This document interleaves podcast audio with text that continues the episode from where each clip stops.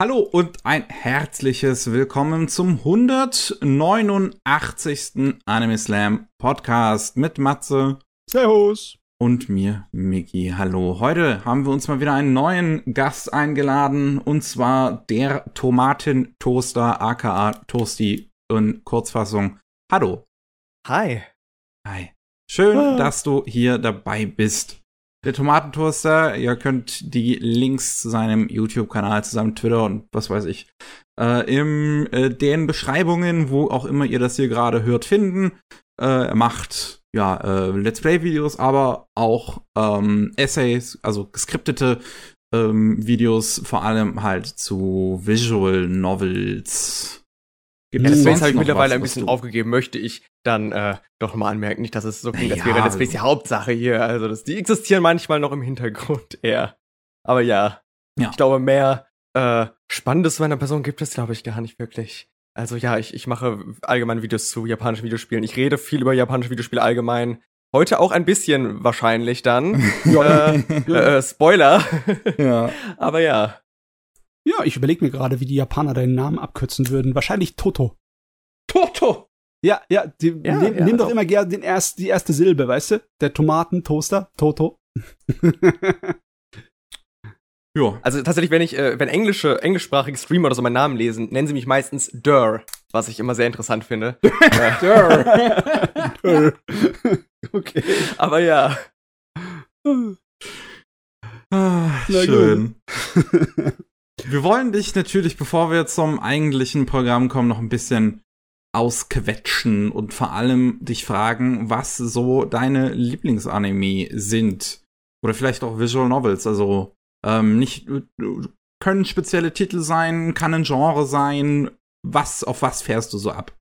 Ja, oh Gott, äh, ich mag bei Anime, ich würde sagen, erstmal alles außer Battle Shonen, ganz allgemein äh, mhm. gesagt. Ähm, aber vor allem entweder sehr traurige Sachen oder so die äh, schlimmen äh, edgy Elitalisten-Anime, so Richtung Zero Experiments Lane, Ergo Proxy und so. Das sind so Sachen, die ich gucke. Und halt auf dem anderen Spektrum dann so, ähm, ja, Violet Evergarden, Your Name, sowas. Äh, I Want to Eat a Pancreas, sehr weit oben. Ah, so ein Drama. Ja, das ist so, würde ich sagen, so die beiden, beiden Seiten. Ja, äh, Mickey und du werden sich bestimmt vertragen als Drama-Fans. das kann gut sein, ja. ja. Ich fahre auch auf das Melodrama ab. Ah ja, gut, da bist du ja auch bei Visual Novels relativ gut bedient. Du hast wahrscheinlich ja, die Key Visual Arts Sachen verschlungen. Ne? Tatsächlich gar nicht. Gar nicht? Oh, oh okay, doch gar nicht. Das ist ja Melodrama ohne Ende. ja, ich habe, äh, ich werfe sonst Sachen durcheinander. Ist es Planet auch, ne? Ja. Das ist, ich bin gerade im richtigen, äh, genau. Ja, Planet habe ich äh, geguckt. Da hm, ist schon okay. lange her, habe ich damals geguckt und fand ich unfassbar schlecht. Okay. Äh, Was? also Mickey und meine Meinung gehen da auch ein bisschen auseinander. Also, aber unfassbar schlecht finde ich es nicht. Also ne? unfassbar schlecht, ich sag's mal so. Ich mochte tatsächlich die erste Staffel lieber als After Story. Ja, ähm, mir genauso, aber. Ne? Weil ich, deswegen, also unfassbar schlecht ist vielleicht auch großes, ist auch wirklich lange her, habe ich äh, vor sieben, acht Jahren, keine Ahnung, geguckt. Also so, so festgefahren ist meine Meinung da jetzt vielleicht gerade nicht, äh, wie ich sie gerade darstelle. Aber. Hab ich am Anfang schon gesagt, du, Mickey wird sich gut vertragen. Schon ist der ja. keine Beziehung getrieben. ja, nee, aber keine Ahnung, es, da hat's mir wirklich sehr, es ist mir sehr auf die Nerven gegangen, damit, wie es sehr stark versucht hat, ich möchte jetzt noch trauriger sein und wir machen jetzt noch irgendeine Sache, die auch traurig ist und äh, so weiter ja. und so fort. Und keine Ahnung, das, ja, konnte ich nicht so ganz ernst nehmen, leider. Ich äh, mein, und ich glaube, ich hatte halt sehr hohe Erwartungen, deswegen ist dann auch noch meine Meinung dann noch negativer gewesen. Ja. Also, da ist trotzdem eine ganze Menge, was man positiv zum Beispiel anführen kann bei dem Titel. Ähm, wollen wir jetzt nicht groß drüber reden, aber so wie der den Alltag dargestellt hat, den äh, realistischen, das war schon ziemlich geil. Ähm, könnte ich mich nicht so massenweise viele andere Animes äh, äh, hier ins Gedächtnis rufen, die gezeigt haben, wie schwer das ist, äh, sich in einen Job einzuleben, nachdem man fertig ist mit der Schule und mhm. nicht unbedingt den geilsten Abschluss hatten und auf die Uni gegangen bist und so. Ähm, aber ja, ja, Geschmäcker sind ja verschieden. Ich glaube, ich bin ja auch eher, eher auf deiner Schiene, dass ich da den zweiten Teil nicht so geil fand. Aber ja. wir wollen ja über Sachen reden, die du richtig geil fandest, ne? Äh, richtig, richtig, richtig. Also nein, bei Visual Novels sind es dann, also mein Lieblings-Visual Novel mittlerweile ist auf jeden Fall The House in Fata Morgana. Liebe ich so sehr. Ähm, hat mich emotional komplett zerstört. Und ansonsten mag ich halt sehr viele Mystery-Sachen vor allem auch, ne? Also zum Beispiel ein gewisses äh, Ding mit so Augen und sowas. Ich weiß nicht, äh, wird vielleicht nochmal, genau, ist sehr weit oben und halt davon ausgehen die Zero Escape-Reihe und alles. Ja, das sind so meine Highlights, würde ich sagen. Okay. Also bei Anime, wenn du sagst, du magst die Drama-Sachen, dann ähm, mit Romanze oder muss nicht unbedingt sein? Es muss ich halt drüber nachdenken. Ich würde sagen, also es muss nicht unbedingt sein, aber auf der anderen Seite ist es fast immer mit drin, ne? Also mm, automatisch ja. so. Ja, gefühlt. fast schon automatisch, also, ne? I Want to Eat the Pancreas hat keine Romance, möchte ich sagen. Das ist äh, eine sehr freundschaftliche Beziehung bis zum Ende, was ich sehr schön fand eigentlich. Ich glaube, da hat es mich gefreut, dass es bis zum Ende so geblieben ist. Deswegen nein, ich würde sagen, ich brauche die Romance nicht. Äh, sie ist nur meistens da, um dem mehr Gewicht zu geben und dann nehme ich es halt so an und dann ist auch gut. Ich überlege mir jetzt nämlich gerade, was ich so an Dramasachen richtig mag. Und wahrscheinlich an einer der obersten Stellen ist bei mir zum Beispiel Honey and Clover. Das sagt mir nichts. Sagt dir nichts. Die Autorin hat auch ähm, in March Comes Like a Lion gemacht. Mm, ja, ja. Ja. Und die, äh, das ist im Endeffekt auch Melodrama, aber ist so ein bisschen mehr das Elitistische, ne? Das ist also meiner Meinung nach, das ist richtig gut geschrieben, das Zeugs. Und ja, da ist die Romanze zwar nicht so wichtig, aber ohne die Romanze geht's auch nicht. Würde nicht funktionieren. Aber du hast nichts gegen Romanzen, oder? Nein, nein, gar nicht, auf keinen nein, Fall. Das, ja, da muss so ein bisschen mehr, mehr kommen. Ich meine, wie bist du, wie bist du reingekommen in die Anime-Welt oh und Visual Novel-Welt? Was hat denn dich da so sozusagen äh, dazu bewegt? Das ist eine sehr gute Frage, äh, auf die ich eigentlich vorbereitet sein sollte natürlich, aber ähm, ich weiß es trotzdem nie, wie ich sie beantworten soll, weil ich es wirklich nicht so richtig weiß. Ähm, also ich habe allgemein mein ganzes Leben lang natürlich Videospiele gespielt, äh, von klein auf, und da waren dann auch ein paar der komischen japanischen Sachen dabei. Ich glaube, das erste war bei mir Kingdom Hearts 2, äh, als ich in der Grundschule war. Ja, Teil 1 habe ich dann ignoriert, ist egal.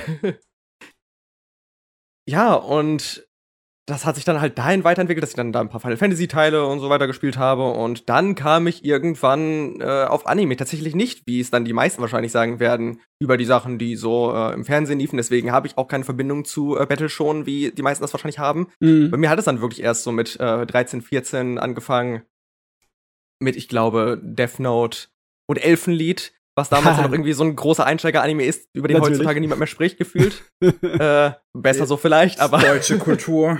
ja, richtig, genau. Es hat halt einen deutschen Namen, also, genau. Ja, und von da aus hat sich das dann einfach entwickelt. Ich hatte damals auch noch wesentlich mehr Anime dann geguckt. Das hat sich dann irgendwann äh, langsam ein bisschen zurückentwickelt, dass ich dann gemerkt habe, dass ich die Stories in ähm, Visual Novel Form meistens lieber mag mit dem größeren Textfokus. Mhm. Ähm, also, dass sich Anime dann irgendwann für mich einfach zu schnell angefühlt haben. Was dann sehr schnell passiert, würde ich sagen. Aber. Oh, ja. das ist interessant, weil ich lese ja auch sehr gerne Bücher, nicht unbedingt Visual Novels, mhm. aber halt Bücher. Und ich finde das schön, wenn die Erzählgeschwindigkeit sozusagen dir und deinem eigenen Lesefluss und ja, wie, wie, wie, wie spaßig das für dich ist, wie schnell du lesen möchtest, überlassen ist. Und äh, ich lese Bücher, weil es einfach da viel schneller vorangeht mit Inhalt als bei Animes mal oft, ne? Echt? Ja, Krass. ich meine, klar, es gibt auch Animes, die haben massenweise Tempo, aber ja, ja. bei Fernsehserien findest du das weniger, ne? Bei Fernsehserien ist immer ein wenig gemächlicher, ein Hauch, also bei Animes zumindest, meine ich. Mhm. Vielleicht liegt es auch am Medium, ne? weil mit vielen Animes passieren eigentlich einige Sachen in einer Episode ist ja relativ vollgestopft für seine 25 Minuten. Genau, deswegen. Aber äh, ich denke halt so, ähm, wenn äh, in ja. Visual Novels passiert hat oft für mehrere Stunden gefühlt nichts. Und dann, wenn ich mir denke, wenn das in mehrere Folgen aufgeteilt hätten, das wäre ja absurd. Okay, ja, das ist, das ist natürlich ein Unterschied. Also wenn ich eine Stunde lang einen Roman lese, dann ist schon einiges mehr passiert, als wenn ich eine Stunde lang ein Visual Novel spiele. ja, also deswegen, also das sind, äh, ich würde sagen, da gibt's zwei große Gründe für mich für. Erstens ist es wirklich so, dass Visual Novels oftmals nicht so gut geschrieben sind äh, und wirklich oft alles fünfmal wiederholen, damit es jeder versteht, äh, was bei mir ein großer Nitpick immer wieder ist bei den meisten Autoren. Ähm, also da gibt's auch Sachen, wo ich dann wirklich schon fast raus bin, die eigentlich sehr beliebt sind. Ich meine, Umineko wird euch bestimmt was sagen. Ja. Ja. ja. Ähm, geht ja, also ich habe 150 Stunden gebraucht. es hat keinen, es gibt keinen Grund dafür, warum das 150 Stunden geht, wirklich nicht. äh, gar, gar keinen. Ich, ich liebe Umineko eigentlich, so storytechnisch ist toll, aber ich, ich fände noch ein bisschen toller, wenn es auch ein bisschen schneller manchmal voranginge, vielleicht. Aber hast du, hast du es dann auch wenigstens, wie, wie, wie jeder, der Umineko spielt, der muss es dann auch jede Version besitzen und 20 Mal spielen und. Auf keinen Fall, ich würde das nie wieder anfassen. so, also, ich, ich, es war schon wirklich eine Folter, das einmal durchzukommen. Obwohl ich die Story so sehr geliebt habe, habe ich da, glaube ich, mich durch über zwei Jahre hinweg durchgequält, weil ich nach jedem Kapitel erst, also je, nach jedem, äh, nach jeder Episode erst mal eine Pause brauchte. Also, oh. ähm, ich schaffe das es, nicht nochmal, glaube ich. Es geht mir aber auch so, muss ich sagen, bei Visual Novels, dass ich immer das Problem habe, dass es, dass es einfach zu langsam vorangeht. Also wir werden ja nachher noch über eine reden, die ich halt jetzt tatsächlich ja. dann doch mal geschafft habe zu spielen. Mhm, ähm, mhm. und bei der hat's mich halt fast schon eigentlich überrascht, dass ich es tatsächlich geschafft habe, die durchzuspielen, weil von dem gleichen ja. Autor, von dem Ochikoshi, ähm, habe ich vorher mal 999 versucht. Ja. Und da habe ich zwei Routen gespielt und dann hat mich das einfach nicht, also dann hat es nicht geschafft, mich wirklich an der Stange zu halten, obwohl ich sogar mochte. So, obwohl ich, obwohl ich echt Spaß hatte, nein, nein, nein zu lesen und, und da interessante Konzepte und alles sowas drinstecken. Aber ich habe einfach nicht die Motivation gehabt, dass wenn ich jetzt vorm PC sitze, das dann auch zu starten und mich jetzt wirklich da rein zu investieren. Oh Mann. Das ist krass, weil ähm, ich gerade bei Uchikoshi finde, oder zumindest gerade bei Nana Nine finde, dass das eine der am besten gepaceden Visual Novels überhaupt ist. Okay. Also, dass die wirklich, wirklich wenig von diesem Ich wiederhole alles dauernd hat und allgemein, was das macht Uchikoshi eigentlich allgemein ziemlich gut. Wobei, äh, Virtuous Last Reward ist ja der zweite, den hast du wahrscheinlich dann nie gespielt. Gehe ich mal von aus. Nee, also ich hatte den mal angefangen tatsächlich, den hatte ich vor 999 gespielt, da hatte ich den mm. für den 3DS. Ähm, aber ich, den hatte ich auch nicht lange gespielt. Also da finde ich halt, dass da das Pacing natürlich wesentlich schlechter wird. Und 999 ist eigentlich so eine, wo ich wirklich überrascht war, wie, wie gut äh, Visual Novels eigentlich ihre Story schnell erzählen können, wenn sie es wirklich wollen. Deswegen finde ich es da gerade sehr interessant, dass das dich gerade nicht kriegt. Aber umso schöner, dass sich Eidan bekommen hat, natürlich. ja. Ich finde das interessant, dass du diese, ähm, ich weiß nicht, ob es gemütliche Gangart nennen soll, aber auf jeden Fall die, die langsamere Gangart magst, aber dann nichts mit Battle schonen anfangen kannst, weil da wird der Kaugummi ja so lang gezogen, dass du ihn im Hochhaus rumschlingen kannst, ne? Ja, äh, das wäre der zweite Punkt, äh, den ich dann irgendwann vergessen habe, gerade mittendrin. Ähm, der Grund, warum ich äh, mich so sehr jetzt zu Visual Novels hingezogen fühle und nicht mehr zu Anime, also auch immer noch zu Anime, aber halt nicht immer so sehr zu Anime ist, weil Anime Mystery nicht können. Anime haben nicht genug Zeit für Mystery, habe ich das Gefühl. Ähm, weil du in Visual Novels durch den vielen Text die Zeit hast, wenn du einen, sagen wir ganz generisch, findest eine Leiche und dann hast du wirklich Zeit, erstmal alles nach und nach äh, zu beschreiben, was genau es für Hinweise gibt und so weiter und so fort, sodass du als Spieler wirklich die Zeit hast, selbst über den Fall nachzudenken und selbst äh, genug Hinweise aus dem Text herauszuschließen, um den Fall selbst zu lösen. Das ja. können Anime meistens nicht, weil sie gar nicht genug Zeit auf die Ermittlungen äh, verschwenden, ja, um da das wirklich zu schaffen. Da gibt's nur wirklich ein paar Sachen, die mir einfallen würden, die da dich zufriedenstellen könnten.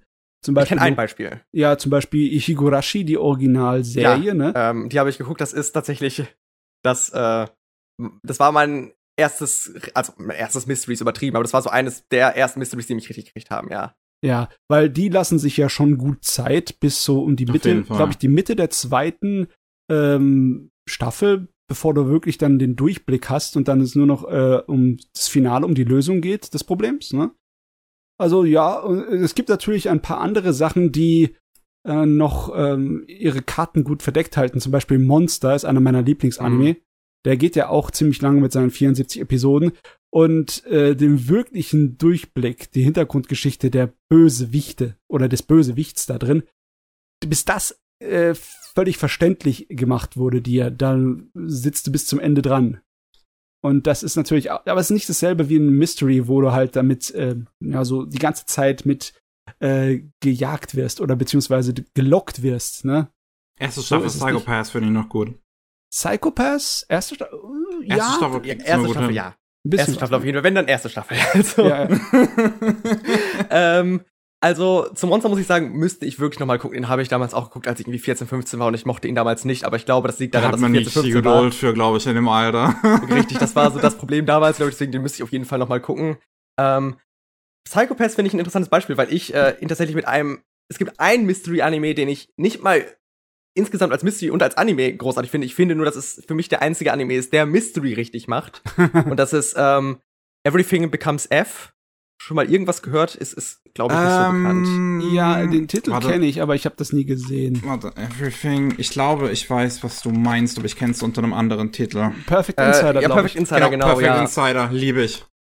Ja, sehr schön. ja, liebe ich auch tatsächlich. Also, wie gesagt, ich finde ihn, ich würde nicht sagen, dass er großartig ist auf jeder Ebene, aber der hat halt wirklich geschafft, weil Psychopath zum Beispiel hat er wirklich irgendwie immer zwei, drei Folgen einen Fall, meistens. Hm. Ähm, und dann geht's irgendwie weiter und deswegen hat man da auch wieder diese kleineren Mysteries äh, und natürlich auch ein großes, aber auch kleinere Mysteries. Und hier hat man wirklich diesen einen Mordfall über die ganzen 13 Folgen oder 11 Folgen, Elf, das ich weiß ja. es nicht, 11. 11 Folgen hinweg. Ähm, und dadurch kriegt man da wirklich die Hinweise alle erstmal aufgelistet, wie man es einer Visual Novel sonst nur kennt. Oder ich es zumindest aus einer Visual Novel nur kenne. Mhm. Ja. Mm. Aber ich glaube, ich kann das nachvollziehen. Ne? Dieses Gefühl, wenn die Puzzleteile, die etwas verstreuten, am Ende sich dann zusammenfügen und die Story klarer wird, das ist natürlich sehr, sehr geil. Ich Ne? muss Das- gerade echt überlegen, bei welchen Anime ich das hatte. Ne, es gibt einige, aber mir würden jetzt äh, Titel nicht einfallen. Aber ich meine, du magst ja auch Lane, ne? Ja, ja. Lane ist halt nicht unbedingt ein Mystery-Anime. Nee. Es erklärt dir halt nicht viel, es überlässt viel deine In Interpretation. Und wenn du in der richtigen Stimmung oder in der richtigen ja, Interesse für so eine Serie bist, dann kann das natürlich eine ganze Menge Sp Interesse, äh, Ich würde halt sagen, Lane ist nicht so Mystery, sondern halt eher so ein Mute-Ding. So eine Ja, Atmosphäre. Aber du, ich habe mir bei Lane auch immer Gedanken gemacht, was zum Geier geht da ab, was ist gemeint, ne? Äh, Ich glaube, ja, das ist, glaube ich, eher gewesen bei mir. Ich habe eher drüber nachgedacht, vielleicht auch, weil ich äh, schon mit diesem Blick darauf gegangen bin direkt. Also ich wusste natürlich schon ein paar Sachen über Lane so grundlegend, was man halt so darüber sagt. Und deswegen bin ich eher mit dem, was könnte das aussagen wollen, dran gegangen, als was könnte es innerhalb der Story bedeuten. Ha, ja, ja, ja. Also anscheinend kann ich mir natürlich auch davon ausgehen, dass bei dir halt das Drehbuch, der Inhalt das Wichtigste ist. Muss äh, nicht unbedingt von Animationen du abgeholt werden, weil das funktioniert bei mir zum Beispiel sehr gut. Da kann der Inhalt dumpf sein wie Brot, Hauptsache es sieht geil aus. Ich glaube, das ist äh, zumindest bei Serien auf jeden Fall. Bei Filmen bin ich dann wesentlich mehr auch. Äh, da kriegt's auch öfters mich über das rein visuelle, weil es da auch natürlich dann noch mal perfektionierter Ja. rangehen Ja, kann bei der kurzen Laufzeit. Ja. Hm. Ha, ja. Okay, dann äh, machen wir mal Sachen, die du nicht leiten kannst. Oh Nur so ein paar. Oh Gott. Äh, oh nein. Außer Battle Shonen.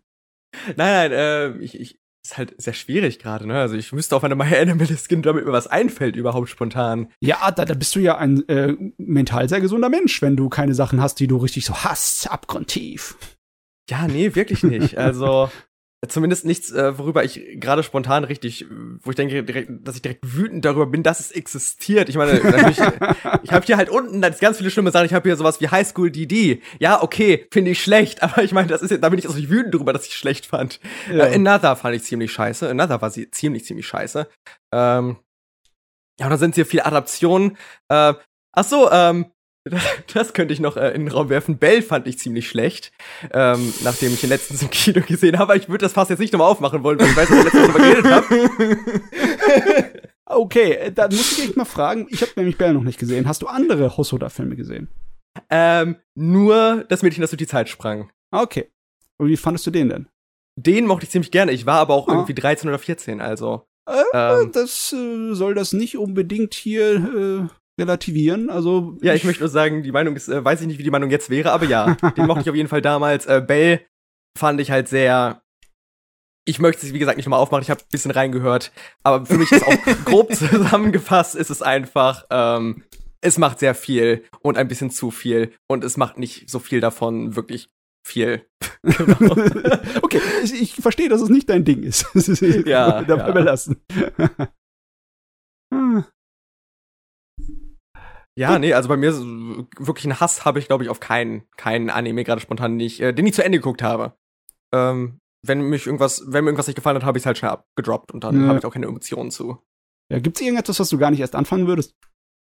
boah, also ich meine, ich hatte es gerade kurz vorher schon angesprochen. Darling in the Franks wollte ich gar nicht jetzt anfangen, äh, bis vor kurzem. Das äh, wäre jetzt mal was, was ich vielleicht noch mal anfangen würde. Ähm, aber nein, äh, boah. Außer alles, was, äh, gut, alles, was irgendwie natürlich Battle schon ist, alles, was irgendwie nach Isekai aussieht, meistens, meistens, äh, alles, was irgendwie so nach, äh, so aussieht, als würde es mir nicht äh, hauptsächlich eine interessante Story liefern, sondern mehr, äh, weiß ich auch nicht, was genau. äh, ich frage mich echt, wie ich dich kriegen könnte. Zum oh Beispiel, ähm, was kommt so, jetzt? So detektivmäßige Mysteries, ähm, aber nicht unbedingt halt so Sachen wie Detective Conan, sondern eher sowas wie Ghost in the Shell Oh, Ghost in the Shell, da will ich auch meine Meinung lieber nicht äußern. Oh, oh. Ich meine, äh, der Kinofilm ist nicht unbedingt so eine Detektiv-Mystery-Story, sondern ich meine die Fernsehserie, die. Ja, die habe ich noch nicht geguckt. Ja, die erste und zweite. Äh, Kinofilm ist eine ganz andere Angelegenheit. Aber äh, wenn wir schon bei Mamoru Oshii sind, äh, Pet Labor, die ersten zwei Filme, sind ja halt auch so äh, Detektiv-Mysteries, weil es halt darum geht, dass die gucken. Polizei einen großen Film, äh, einen Fa äh, Fall lösen muss. Und mhm das ist auch äh, ein sehr atmosphärisches Gerät, wo es eigentlich äh, fast die ganze Story des, der Filme um die Lösung des eines Falls geht, bis am Ende dann halt äh, du das meiste kapierst. Das habe ich tatsächlich noch nie davon gehört. Auch äh, Playable ist halt schon ein bisschen nicht. älter. Ja, ja, ja. sehe ich jetzt gerade. Ähm, ja, aber werde ich mir mal vormerken auf jeden Fall. Ich meine, äh, wenn dich Ghost in the Shell nicht so sehr verjagt hat, weil das ist immer noch derselbe Regisseur, ne? Und der hat halt seinen Stil. Äh, ja, nee, also ich, bei Ghost in the Shell war es für mich sehr, oh Gott, nein, nein, ich fange nicht mit Ghost in the Shell an. Ich müsste auch Ghost in the Shell nochmal gucken, bevor ich dazu meine Meinung äußere. Aber äh, es ist auch, ist auch jetzt nicht, ich fand's nicht schlimm. Ich fand's nur äh, wirklich nicht gut. Hat so. dich nicht abgeholt, okay. Genau. Alles klar. Was mich halt immer überrascht, weil ich, ich liebe Sci-Fi, ich liebe diesen äh, edgy, prätentiösen Kram. Und irgendwie sollte Ghost in the Shell da eigentlich reinfallen und irgendwie tut's das für mich gar nicht. Deswegen weiß ich nicht, warum das bei mir so äh, war. Ha, Aber ja. Gut, okay, dann lassen wir das erstmal so. Ich meine, wir haben noch genug zu schwarze heute, oder, Micky? Oh, ich denke schon. Auf jeden Fall. Wie sieht's aus, Micky? Wollen wir mal mit dem normalen Programm weitermachen? Wir jo. haben jetzt den, den Toaster hier schon eine Weile sprechen lassen. Ich würde sagen, wir geben ihm mal eine kurze Pause. Wir haben ja, ihn bitte. geröstet, ein kleines bisschen ausgequetscht. Geröstete Tomaten. äh, dann mache ich mal einen Anfang. Ich habe ähm, mit was, was nachgeholt etwas, ein bisschen älteres, fünf Jahre. Ähm, und zwar geht es um eine alte, traditionelle äh, japanische Schauspielkunst. Ui. Ähm, der Titel heißt Showa Genroku Rakuko Shinju. Oder Descendant Stories auf Englisch, ne?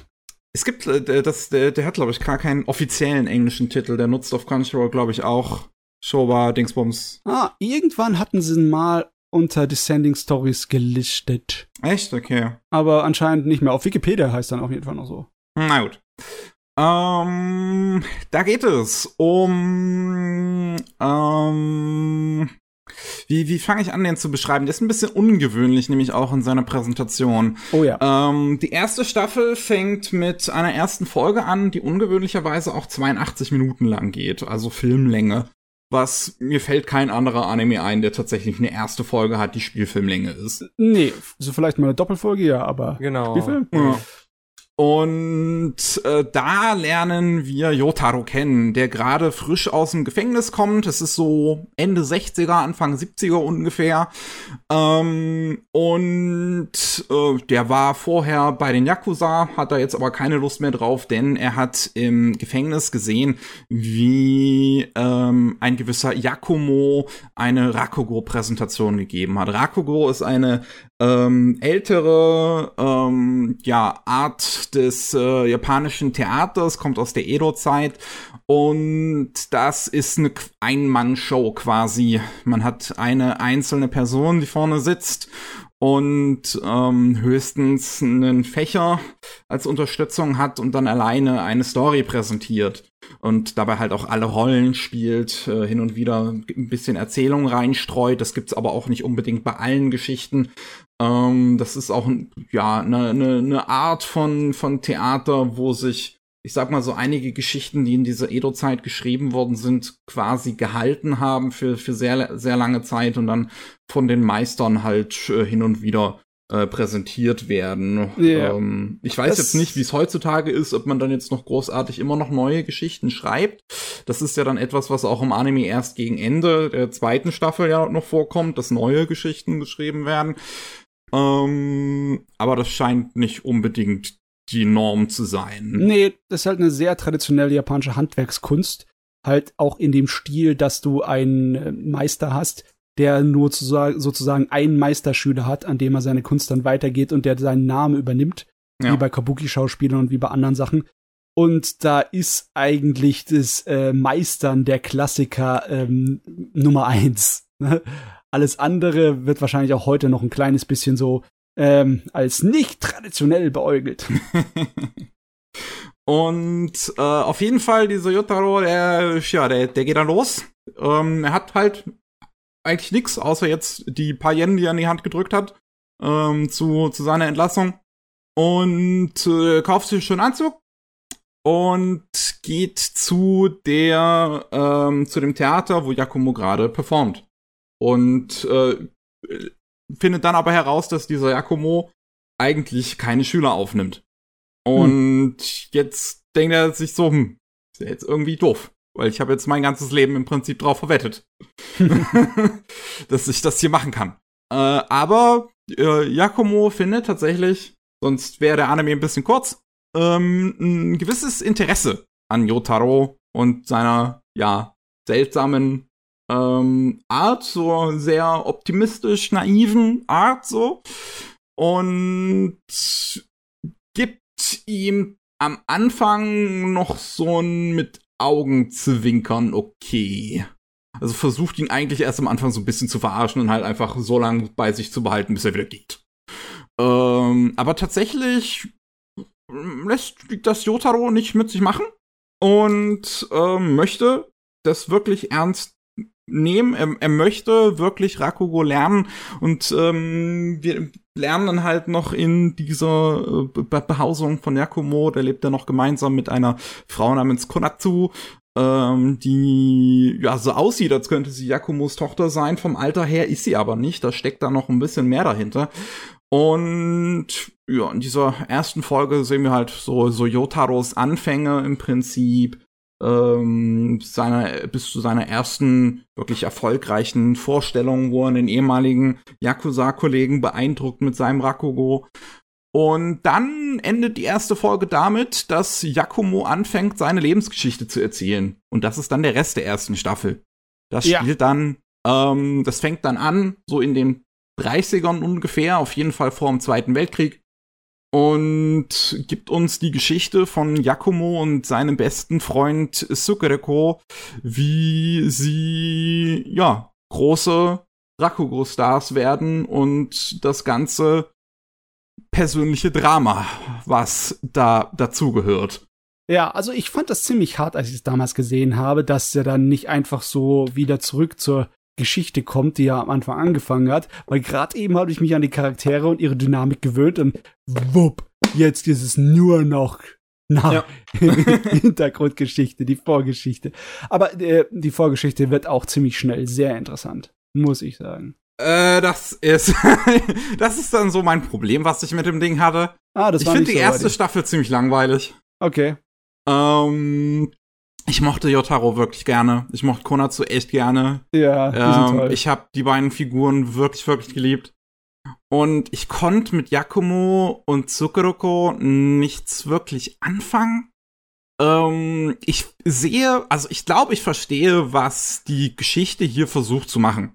Das sind beides Menschen, die halt in der Vorkriegszeit aufwachsen. Das ist so eine sehr halt so eine sehr ernste im Prinzip Zeit eigentlich auch, ne, der Anfang der Showa-Periode, wo das Ganze jetzt so in dieses ultramilitaristische reinrutscht, mhm. ähm, dieses ultranationalistische. Und die beiden sind halt sehr festgefahrene Figuren eigentlich von Anfang an. Wir ja. haben den Yakumo, der halt die ganze Zeit immer ernst ist und der Sukuroko, der halt die ganze Zeit immer so der Gelassene ist. Und das sind Figuren, die nicht wirklich aus ihren Stereotypen ausbrechen.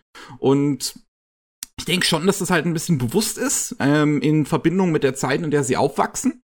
Weil besonders halt gegen Ende wird's ja dann auch interessanter. Also gegen Ende fand ich es dann schon interessanter, weil du dann doch merkst, dass sie es so langsam zulassen, so aus ihrer, aus ihrer Shell herauszukommen, so aus mhm. ihrer Hülle. Ähm, und, aber das hat halt sehr lang bis dahin gedauert und der ganze Weg dahin fand ich eher anstrengend. Auch weil das Mädel, was zwischen den beiden steht, Miyokichi, eine ziemliche Bitch eigentlich ist.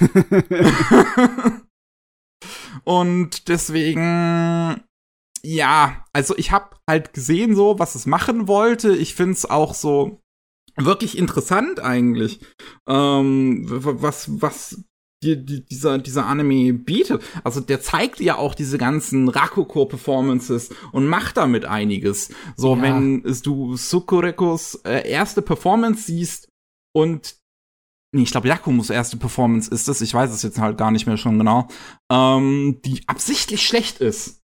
Und ähm, wo, wo, also nicht von dem Charakter absichtlich, aber die, die halt in der Präsentation vom Anime auch absichtlich ja. schlecht ist. Und die halt wirklich zeigen soll jetzt gerade so, so, so, so, so, es fängt so normal an, es, es, es edit jetzt im Prinzip keinen Layer oben drauf, der dir jetzt ähm, direkt ins Gesicht drückt, um zu sagen, dass das schlecht ist, sondern es fängt so normal an und du merkst irgendwie, irgendwie ist das jetzt, irgendwie fehlt da was. Und dann wird der Anime so langsam bewusst darüber, würde ich jetzt sagen und, mhm. und teilt dir das auch mit, dass das ja, das ist gerade schlecht.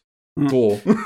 ja, also vom Handwerk her habe ich sehr viel Respekt für solche Serien. Ähnlich für Serien, wo es um Musik geht. Wie zum Beispiel äh, diese eine äh, Anime, wo es um Konzertmusik geht, ne?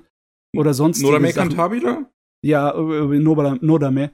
Oder sonstige Sachen, wo es um wirklich musikalische Aufführungen geht, die dann nicht perfekt sind oder schlecht sind oder sonst irgendetwas. Hm. Das ist äh, echt immer ein Riesenaufwand und ich kann mir auch nicht vorstellen, wie schwer das war für die Dialogregie, hier diese Rakugo-Spiele mit den äh, Synchronsprechern, mit den Schauspielern hinzubekommen. Ja. Weil das ja noch mal eine andere Dimension, ne? Auf jeden Fall. Und äh, wenn die Performances dann gut sind, dann sind die auch wirklich gut und spaßig und es macht Spaß, ihnen zuzuhören. Es ist richtig gut gesprochen.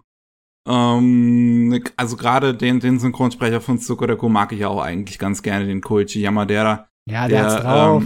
Ähm, ja, äh, hat damals Spike gesprochen im Japanischen. Ähm, Kenne ich aber auch vor allem durch Yakuza, äh, wo er den wie heißt er nochmal, der Typ, der, der, der äh, Loans vergibt. Äh, ich habe nicht so viel Ahnung von Yakuza. Oh äh, der, der Kerl, der dann hier Geld leiht, der Geld Genau, ja, der, der, typ, der, typ, der halt Geld leiht.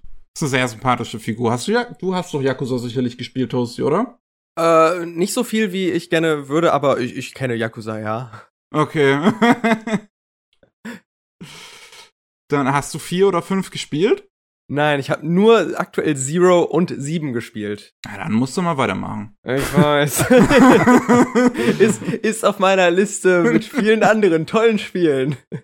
ich besitze ja. auch zwei, äh, eins, zwei und drei schon. Also so ist nicht, nur. So ist es, ja, man kennt's. Ja. ähm, auf jeden Fall, ja, also, ne, erste Staffel, es hat mir nicht so ganz gekriegt ich mag die Musik, ich mag so, so die, wie die Zeit dargestellt wird, so dass du das alles so tatsächlich merkst. Es geht halt gerade einfach so durch diese Showa-Periode, durch den ganzen Anime im Prinzip durch. Ähm, wie gesagt, es fängt so in den 30ern an, du merkst dann, dann, dann kommt der Zweite Weltkrieg, äh, Sukureko und deren Meister gehen und, und performen für Soldaten in Japan. Ähm, und ich find's auch interessant, wie es dann so die Nachkriegszeit darstellt in Japan, weil ähm, ich dann an sowas wie Rainbow denken muss, was auch so in den 50ern spielt und was halt die ganze Zeit scheiße ist. Alles ist scheiße, das ganze Leben ist scheiße, ist jetzt scheiße, das Zweite Weltkrieg, dass wir verloren haben und, und die Amerikaner beuten uns aus und alles ist irgendwie doof. Und äh, Leute wollen das ganze Chaos irgendwie für ihre eigenen Zwecke ausnutzen. Und hier ähm, in, in dem Rakugo-Anime ist es ja wirklich eher so, dass jetzt so, ja, wir sind jetzt befreit. So von, von dem Zweiten Zweiten Weltkrieg, jetzt wo es aufgehört hat. Und die Amerikaner helfen uns hier gerade, das Japan wieder aufzubauen. Ja, ich meine, in Wirklichkeit war beides in gewisser Weise richtig, ne? Du hattest einen ziemlichen Zustrom zum Beispiel durch, die Amerikaner wollten halt die Japaner ein bisschen amerikanisieren, besonders halt durch äh, Kultur, das heißt also Kino und Sport, ne? Hm. Ähm, es ist nicht so, dass die Japaner deswegen amerikanischer wurden, aber die haben es halt aufgesaugt wie ein nasser Schwamm, ne? Also ja. Baseball und, und, und Disney und all den Kram, da waren die voll für. Äh, hat sich aber auch, gab auch Probleme voll in den 50ern, ne, im Aufbau, ne, wie zum Beispiel ein florierender Schwarzmarkt, ne, das ein riesengroßes Problem war in der Wirklichkeit und auch äh, Infrastruktur, was es angeht, besonders was das Hygiene angeht, ne. Äh, hm. Es war echt schwer, dann äh, öffentliche Toiletten und sowas zu haben, ne? Weil wer hat ein Haus? War ja alles zerbombt. Ne? Und äh, ja, ja, ja.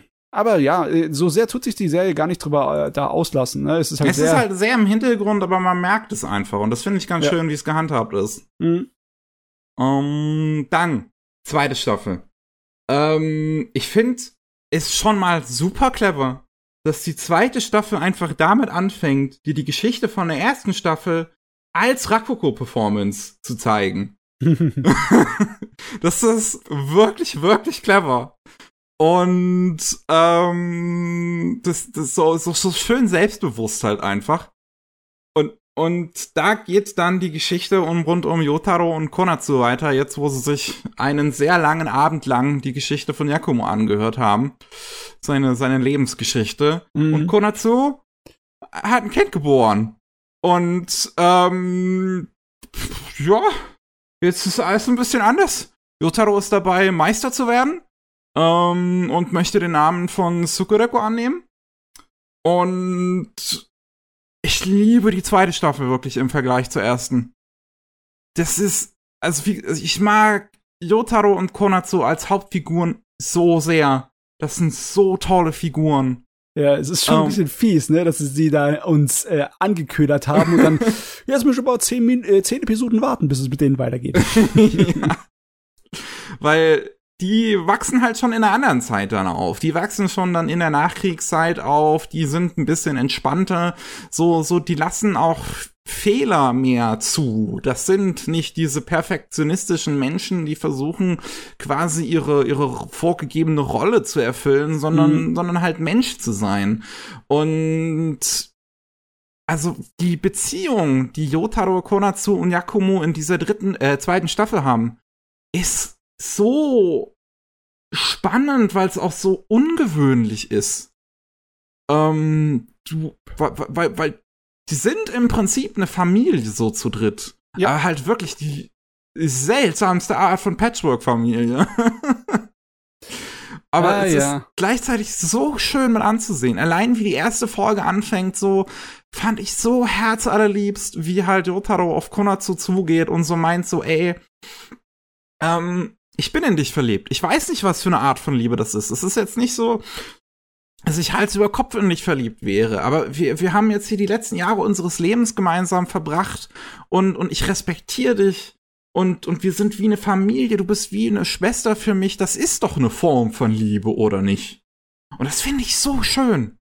Es ist mal was anderes, ne? Es ist nicht äh, das typische Liebesdrama. Obwohl, äh, das ist ja der Original-Manga in einem Magazin für, für Josei-Kram gelaufen, ja. ne? Und ja, da, da kannst du es auch bringen, äh, so eine erwachsenere und äh, interessantere Art und Weise, Stories zu erzählen. Aber am, am, am ehesten mag ich bei der Serie, dass sie so respektvoll ist. Ne? Also es geht ja um die kulturelle Seite auch. Ne? Dieses Handwerk, mhm. Teil von der japanischen Kultur, das heutzutage am Verschwinden ist. Na klar. Ja. Ist kaum lohnenswert, das noch zu machen schwer damit seine Brötchen zu verdienen. Und es ist extrem schwer da reinzukommen, weil viele von den Handwerken brauchst du 10 bis 20 Jahre, um Meister zu werden. Also das ist, kannst, kannst du nur machen, wenn du dein Leben dafür opferst. Und es ist natürlich krass. Ich finde aber, ich finde es super, wie respektvoll die Serie damit umgeht. Und trotzdem, dass sie dazu in der Lage ist, ein bisschen Kritik so subtil daran hm. zu üben, ne? Weil logischerweise man sieht die Probleme von den sehr, sehr starken Traditionalisten, ne, die das sozusagen fast schon Avatare sind, ne? Weil die, die alten Rakugo-Meister sind ja wirklich, wie du gesagt hast, so äh, fast schon keine Menschen mehr, sondern so, so Archetypen. Hm. Ja. Ich, ich finde das super. Ich finde die Serie im Ganzen super. Ich finde die kulturell wertvoll. Aber äh, sie ist auch nicht so einfach zu gucken, ne? Das auf jeden Fall. Das ist dann auch so, so, so eine Sache, die mich generell so, sowieso in der ersten Staffel ja gestört hat. Die ist halt sehr langsam. Die lässt sich viel Zeit. Und das ist auch was, was in der zweiten Staffel nicht unbedingt besser wird. Deswegen, die ist schon ein bisschen anstrengend auch irgendwie zu gucken. Aber für mich hat es sich dann halt in der zweiten Staffel dann auch eher gelohnt, weil da so viele wirklich tolle, herzallerliebste Momente mit drin sind. Äh. ähm, also, also wirklich das, das Figurendrama finde ich richtig gut in der zweiten Staffel. Ähm, ich auch nach wie vor, wie das durch die Zeit weitergeht, das endet ja dann auch sogar äh, so, so in unserer heutigen Zeit. Das finde ich dann ganz süß, wenn man sogar die Kinder von, von Yutaro und Konatsu dann ähm, als junge Erwachsene sieht und so. Ähm, ist, ist, ist es so geil. Also, das, das, das ist eine richtig gute Serie, ne? aber ja. ist halt in erster äh, äh, Linie mal Leuten zu empfehlen, die Interesse haben an japanischer Kultur. Ne? Absolut. Und ich bin ja nicht der große Melodrama-Fan, ich krieg da einen Ausschlag. Aber das Drama hier finde ich eigentlich aus fast komplett es ist halt sehr, sehr gut gemacht. Ich, sehr entspannend, würde ich fast schon sagen. Es ist sehr langsam, es ist ein ruhiges Drama und dann selbst sowas wie, wie der Tod einer Hauptfigur in der zweiten Staffel wird auf so eine äh, wirklich wie, wie, wie, ich, ich weiß gar nicht richtig, wie ich das beschreiben soll, aber diese vorletzte Folge in der zweiten Staffel, mhm. die ist wirklich was Besonderes. Ja, ja, ja. Das ist sehr gut. Ja. Der, der, der Autor oder die Autorin ist eine Autorin, ja, ist eine Autorin, ja. die hat sehr, Finger, viel, sehr viel Fingerspitzengefühl beim Erzählen. Absolut. Na, ich weiß es nicht. Toaster. Toaster, ist das was, was dich interessieren würde? Japanische Kultur. Ich meine, es, es, es klingt wirklich sehr interessant. Vor allem bin ich äh, eigentlich ein großer Fan davon, wenn es ja Sachen nicht so klingt jetzt blöd in dem Fall, aber nicht so animehaft behandelt. So klingt es jetzt fast teilweise. Ja, ja, ja. Also ist wenn nicht es wirklich Sachen, animehaft das Ding. Ja, das stimmt schon. Da bin ich eigentlich äh, tatsächlich ein großer Fan von und äh, ähm, es ist, glaube ich, nichts, was ich mir so angeguckt hätte, weil mich da, die Thematik jetzt erstmal äh, nicht so. Ich bin da jetzt nicht so tief in äh, japanischer Kultur oder sonst was drin. Aber es klingt schon von der Beschreibung her sehr schön. Ich bin eigentlich auch ein Fan von nicht linearem Storytelling. Wenn erstmal äh, eine ganze Staffel für ein Flashback genutzt wird, finde ich großartig.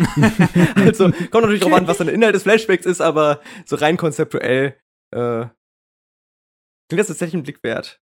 Ah ja, also ich meine, äh, eigentlich das Rakugo an sich ist ich finde, es ist nicht unbedingt etwas Fremdes, so was Kulturelles, weil ich kenne das zwar, ne, ich glaube, das habe ich da habe ich Glück gehabt, dass ich in meiner Kindheit das noch mitbekommen habe. Aber bei uns gab es ja auch Geschichtenerzähler. Nicht unbedingt mhm. als so ein traditionelles Handwerk, aber halt Leute, die damit Geld verdient haben, dass sie sozusagen als Kinderunterhaltung äh, zu, äh, ja, ja, so Kinderhorten oder zu äh, Grundschulen oder äh, Dings zu also Dorffesten oder sowas ja, hatte ich auch. Kommen um, ja. äh, um Geschichten zu erzählen. Der Geschichtenerzähler, der bei mir ins Internat immer gekommen ist, der hat zum Beispiel die aktuellen Kinofilme nacherzählt. Ich kann mich noch genau erinnern, dass er in Terminator 2 nacherzählt hat. Den durften wir natürlich nicht sehen, da war er zu jung, aber es war sehr lustig, weil der hat dann auch die, die ganzen schrägen äh, Stimmen gemacht und die Soundeffekte und alles dazu. Das ist äh, ja, natürlich nicht so streng und so geordnet wie beim Rakugo, aber trotzdem, ja, kann ich nachvollziehen, dass sowas Spaß macht.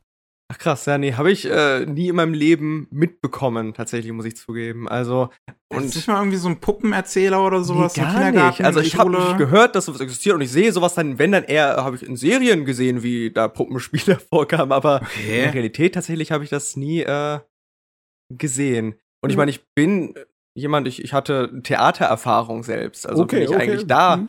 ganz gut äh, dabei und ist eigentlich doch ein Thema, was dann irgendwie eigentlich mir recht nahe steht, doch, ja. Auch wenn es natürlich ein bisschen anders gehandhabt ist, ja. Aber in der Form direkt hatte ich das selbst nie, nie hier gesehen. Ja. Heyo, heyo. Aber im Endeffekt, äh, die Varianten davon kennen wir heute auch zu Genüge in aller möglichen Formen. Ich meine, was, was sind denn halt so äh, YouTube-Entertainer anderes als Leute, die halt äh, gescheit unterhalten und Geschichten dabei auch erzählen können. Ne? Und ein paar komische Stimmen dabei machen, ja. Yeah. Das stimmt schon ein bisschen. Wow. Yeah. ja. Ah, jo. Gut, gut. Okay, Matze, willst du noch einen erzählen? Dann können wir Pause machen. Ja, aber ich, äh, bevor ich das mache, gehe ich kurz eine halbe Minute weg. Ich bin Okay. gleich wieder da. Viel Erfolg bei was auch immer.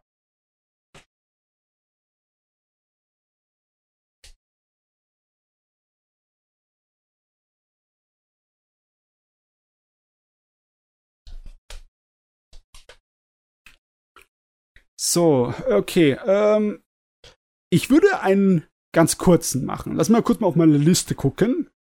Piep, piep, piep, piep, piep, piep, piep.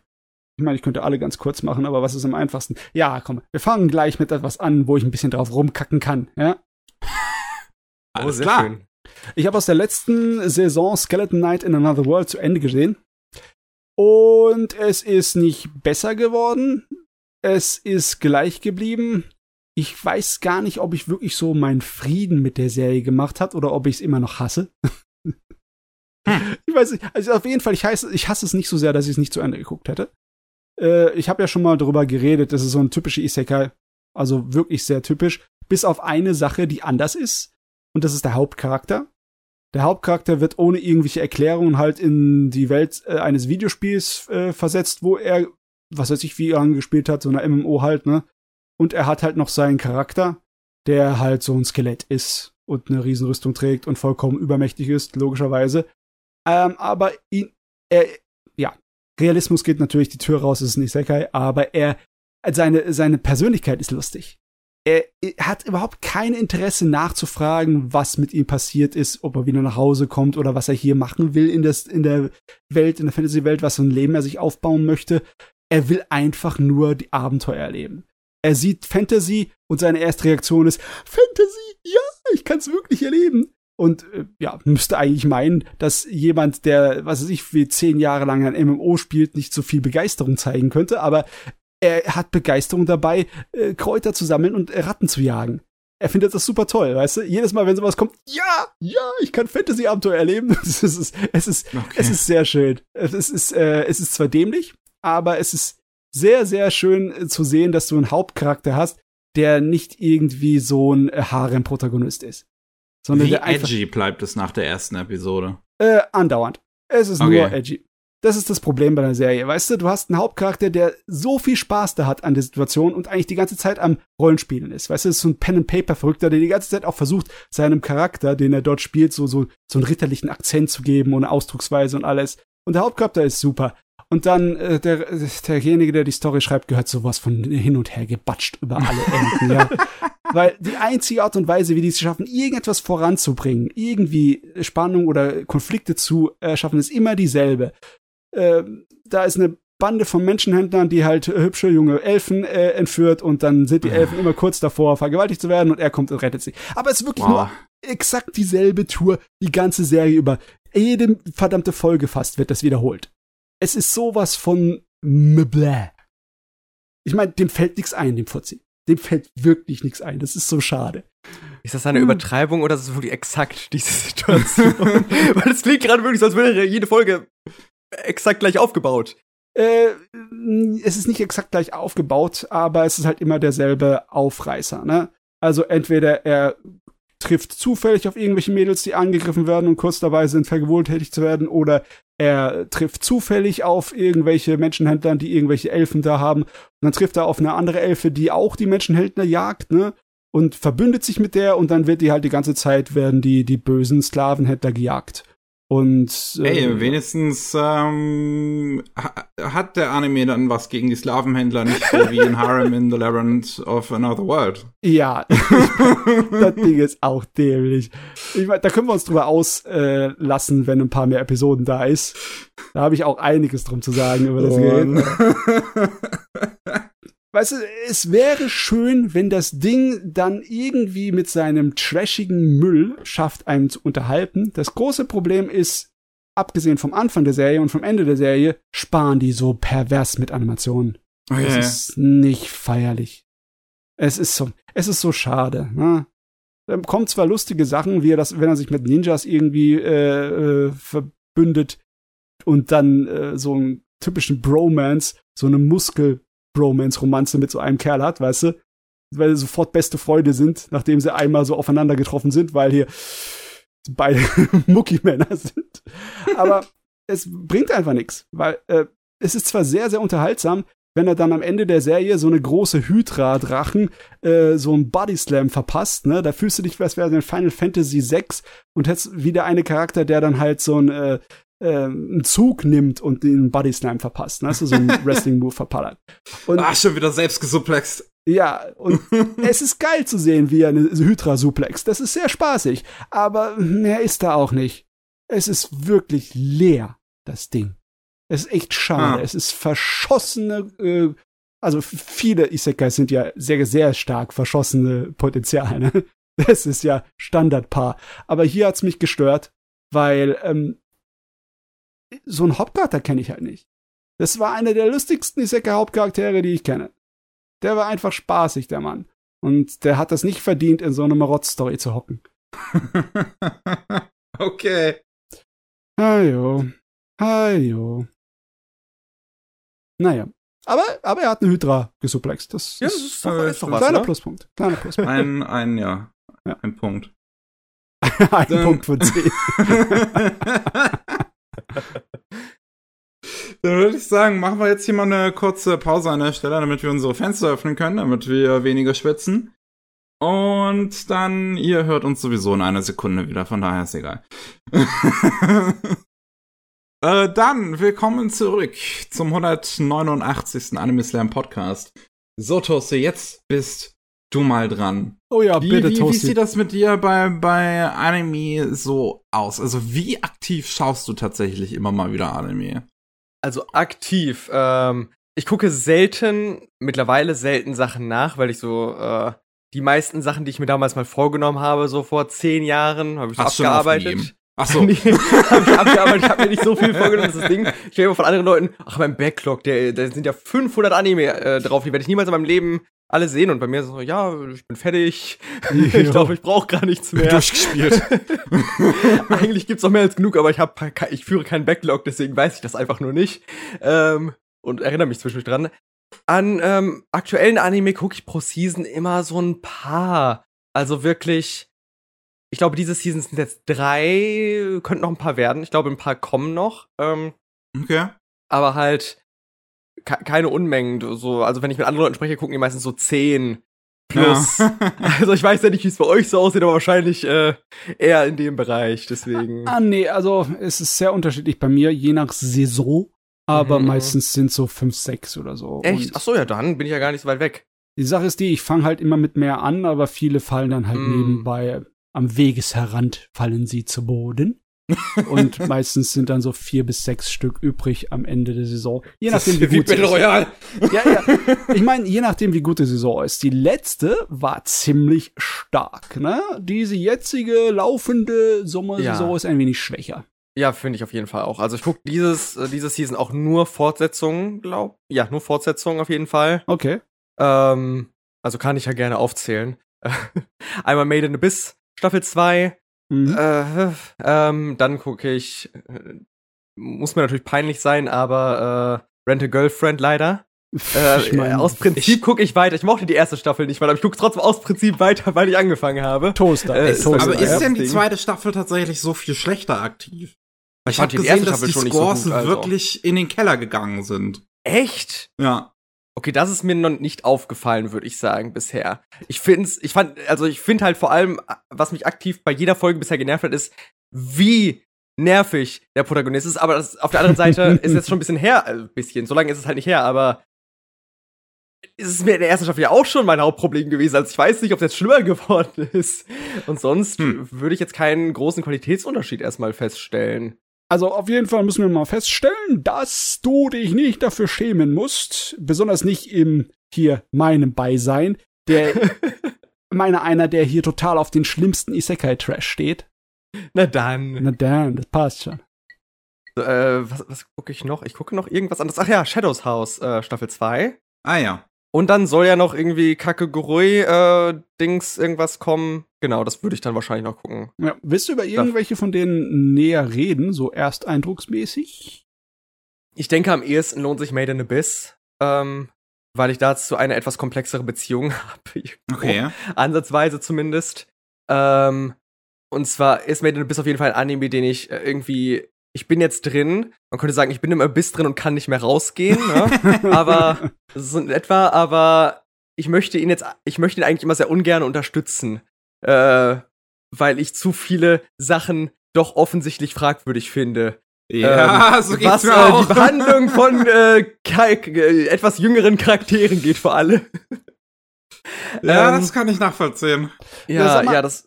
Ich, ich Ja. bin, ich habe noch nicht mit The Abyss angefangen. Ich habe es Mhm. mir so oft vorgenommen und bin nie wieder rein, nicht reingekommen, weil ich, was ich komisch finde, weil ich mag ja so Fantasy-Welten. Und liegt es einfach nur an dem Design, dass sie im Endeffekt wie Chibi-Charaktere aus alten äh, Super Nintendo-Rollenspielen designt sind? Oder benehmen die sich auch wie Kinder und sind Kinder? Das sind Ach, das Kinder. ist nicht das Problem. Das ist, die sind auf jeden Fall, die sind sehr Kinder, ja. Ja. Okay. Ganz eindeutig. Ich meine, die sind Ähm. irgendwie zwölf oder so, glaube ich. Ich weiß tatsächlich nicht, wie alt die genau sind, aber Das wurde könnte- irgendwann könnte mal gesagt. Ich weiß es auch nicht mehr. Ja, wird bestimmt richtig sein. Äh, Das Problem ist, ähm, dass sehr viele, also im Anime ist es gar nicht. Es wurde schon ein bisschen, äh, sagen wir zensiert, sagen wir ein bisschen zurückgeschraubt im Anime.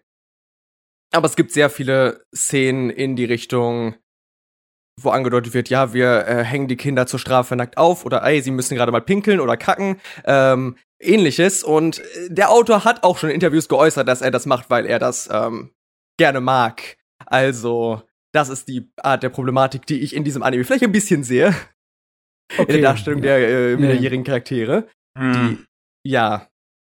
Ist mir auf jeden Fall schwierig macht, den Anime wirklich unterstützen zu wollen, aber gleichzeitig finde ich ihn auch immer noch zu interessant, um ihn einfach nicht weiter zu gucken. Äh, deswegen bin ich da ein bisschen immer im Zwiespalt, was das angeht. Ja, es gibt Und, halt, es ja. gibt halt so ein paar Anime mit dem, mit dem billigen Aufreißer, ne, der halt gemacht wird, um die Leute bei Stange zu halten. Entweder ist es, äh, manchmal ist es einfach nur Fanservice, der unangebracht ist. Manchmal ist es so ein Scheiß wie bei Goblin Slayer, der dem wirklich einen schlechten Ruf verpasst, weil der Rest davon ist wirklich äh, gut geschriebene Dungeons and Dragons Fantasy.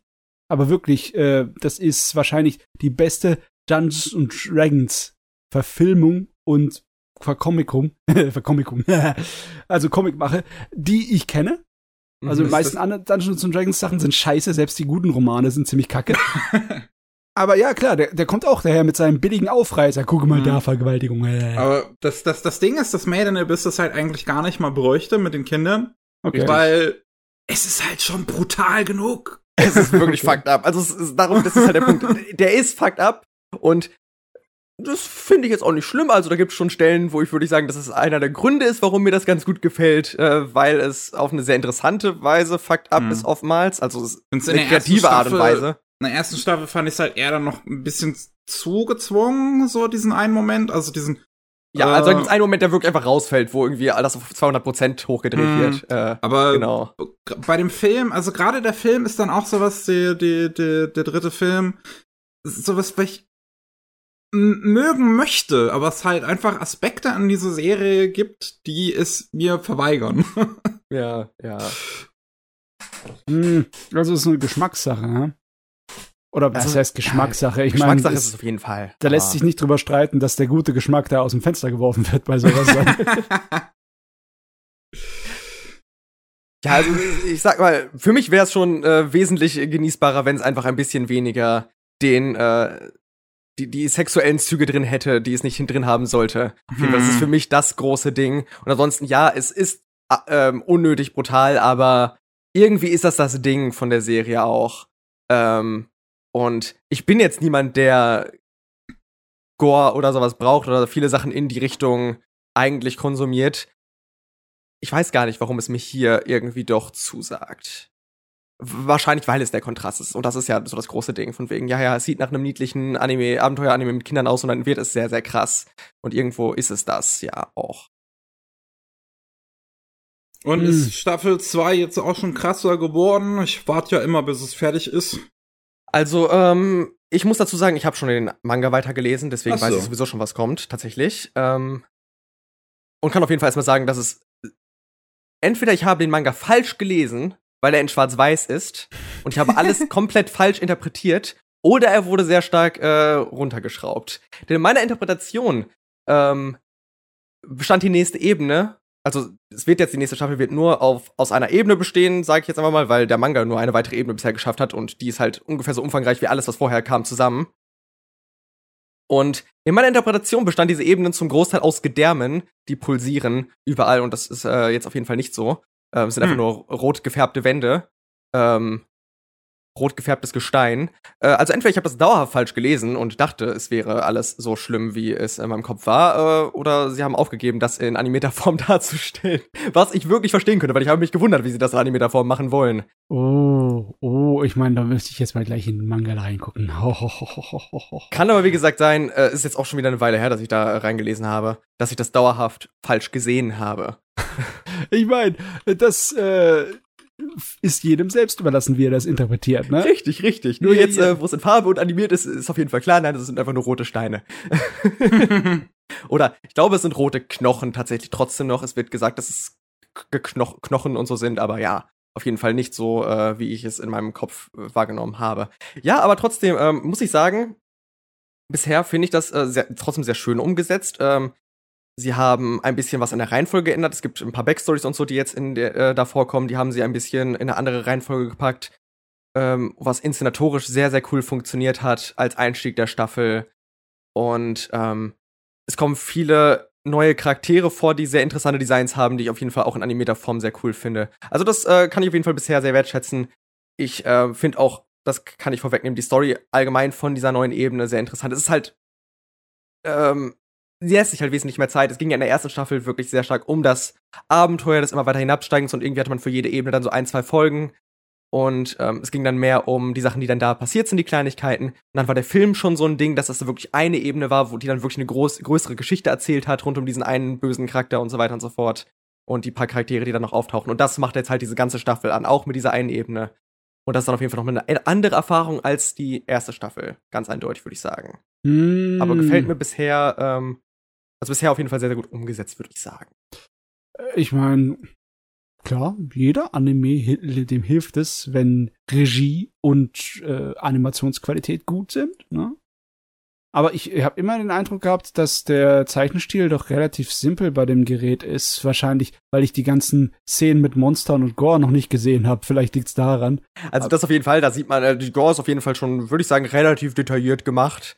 Äh, Ja. also, Und es gibt ja, einige Monster, die wirklich ja kreativ dargestellt sind, also auf eine äh, nicht nicht nicht dem Rest des Zeichenstils entsprechen und das glaube ich doch ganz bewusst. Hm, okay. Ich würde sagen, am ehesten fallen die Charaktere raus. Also die Charaktere sind halt sehr bewusst in irgendwie diesem leicht chibi angehauchten Stil oder stark chibi angehauchten Stil, wie auch immer, ähm, Hm. gehalten und dadurch wirken sie wesentlich simpler, aber sowohl die Umgebungen ähm, als auch die ganzen äh, Viecher und sonst was, die man da antrifft, sind dann wesentlich weniger simpel. Genau. Mhm.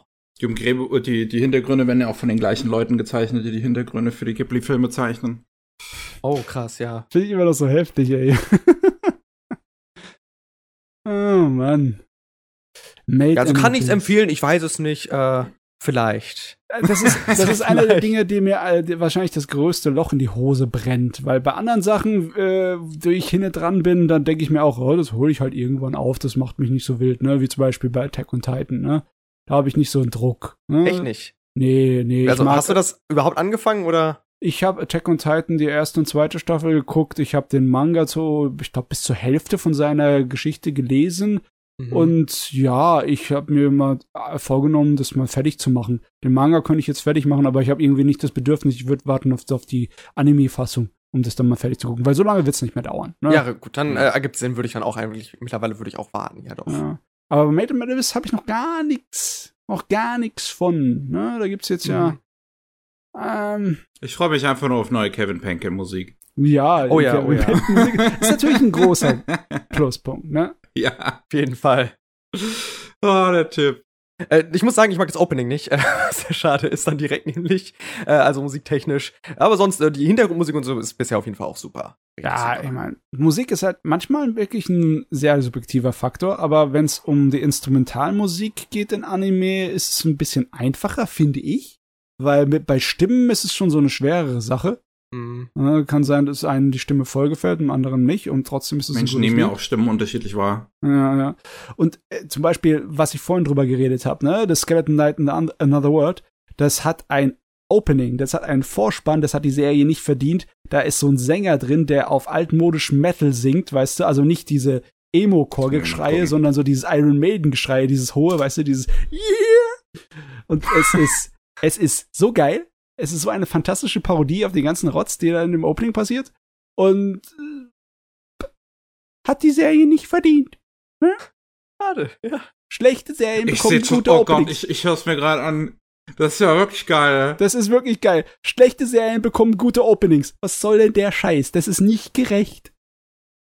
Das Äh, ist so das ist so ein bisschen modernes und schärfteres Metal. Ja. Jetzt Ja. muss ich auch noch schnell reinspringen. Ich meine, klar, äh, hat nicht jede Serie. oh, okay. Ich, ich, seh, ich lese hier gerade, der Sänger für das Opening von Skeleton in Another World ist ein YouTuber, der normalerweise Coversongs äh, von, von Anime-Liedern macht. Schräge Sache, ne? Und den haben die anscheinend einfach die Produzenten gut genug gefunden, dass sie ihn halt machen lassen haben. ja, der Scheiß war 99% äh, besser als 99 der Rest, des Rest vom Animes, ja? ja, dem den besten Teil jetzt ja schon gesehen, ne? Ja, ja. Perfekt. Ich meine, das eigentlich alles, was du sehen brauchst, ist das Opening, das passt schon. Naja, aber Openings sind oft das, äh, die Gelegenheit, so richtig auch das Kreative rauszuhauen. Und wenn du dann sagst, dich hat's nicht so überzeugt bei Made in Abyss, das finde ich ein bisschen schade, ne? Weil eigentlich eine gescheite Serie braucht ein richtig gescheites Opening. Das, das macht so den, den Kuchen erst richtig komplett. Ja, ja. Auf jeden Fall.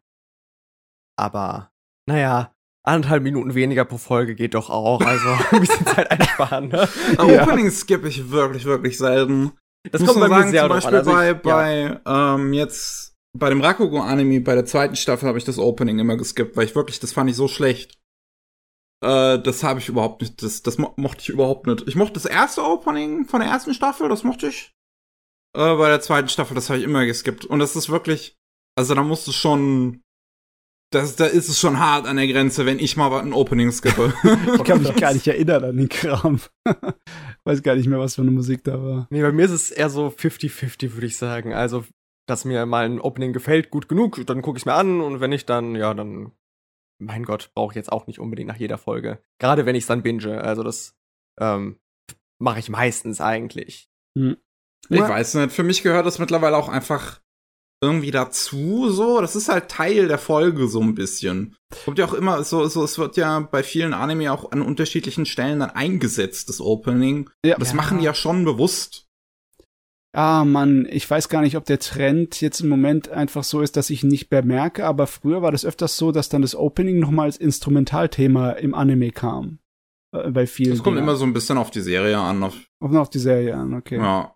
Im Moment bin ich ganz begeistert von den Sachen von Call of the Night. Das hat so eine Attitüde und ist ein so geiles Lied, was die da drin haben. Ich bin sehr gespannt drauf, das Ja. zu sehen. Ich habe schon einiges Gutes dazu gehört. Ja, also äh, ich, äh, ja, eigentlich könnte ich schon genug darüber reden, weil ähm, der Inhalt ist einfacher zu beschreiben bei Call of the Night. Ich werde jetzt mal äh, weglassen mit der Inhaltsangabe, sondern einfach nur mit dem Grundprämisse. Grundprämisse, Junge, der nicht schlafen kann, trifft in der Nacht auf ein Vampirmädel. Ne? Ja. Und du hast ja den Autor von Dakashi Kashi. Ne? Und Ja. der hat sowieso eine etwas ähm, ungewöhnlichere Art und Weise, Charaktere und deren Romanze und so Beziehungen zu schreiben. Ja. Und das merkst du hier Hast du die sofort. zweite Staffel von Dagashi Kashi eigentlich mal gesehen? ähm, nicht komplett. Ich glaube zur Hälfte oder so. Ist wirklich gut ab der zweiten Hälfte. Ah, scheiße, Junge, muss ich muss zu Ende machen. Echt, ich habe ja halt auch äh, nur den Anfang von der zweiten Staffel noch geguckt. Verdammt, was ist denn da los? Sauerei. Irgendwo ist da so ein Hügel, den man überwinden muss. Ne? Ja. Aber ähm, bei, äh, bei Call of the Night ist es ja so, der Inhalt ist zwar charmant, aber er ist nicht so wirklich groß von Belang. Alles andere außenrum, die Attitüde, die Atmosphäre und äh, die Optik, wie sie es designt haben, die Welt der Nacht, das ist der große Anzieher, ne? Die Atmosphäre. Hm.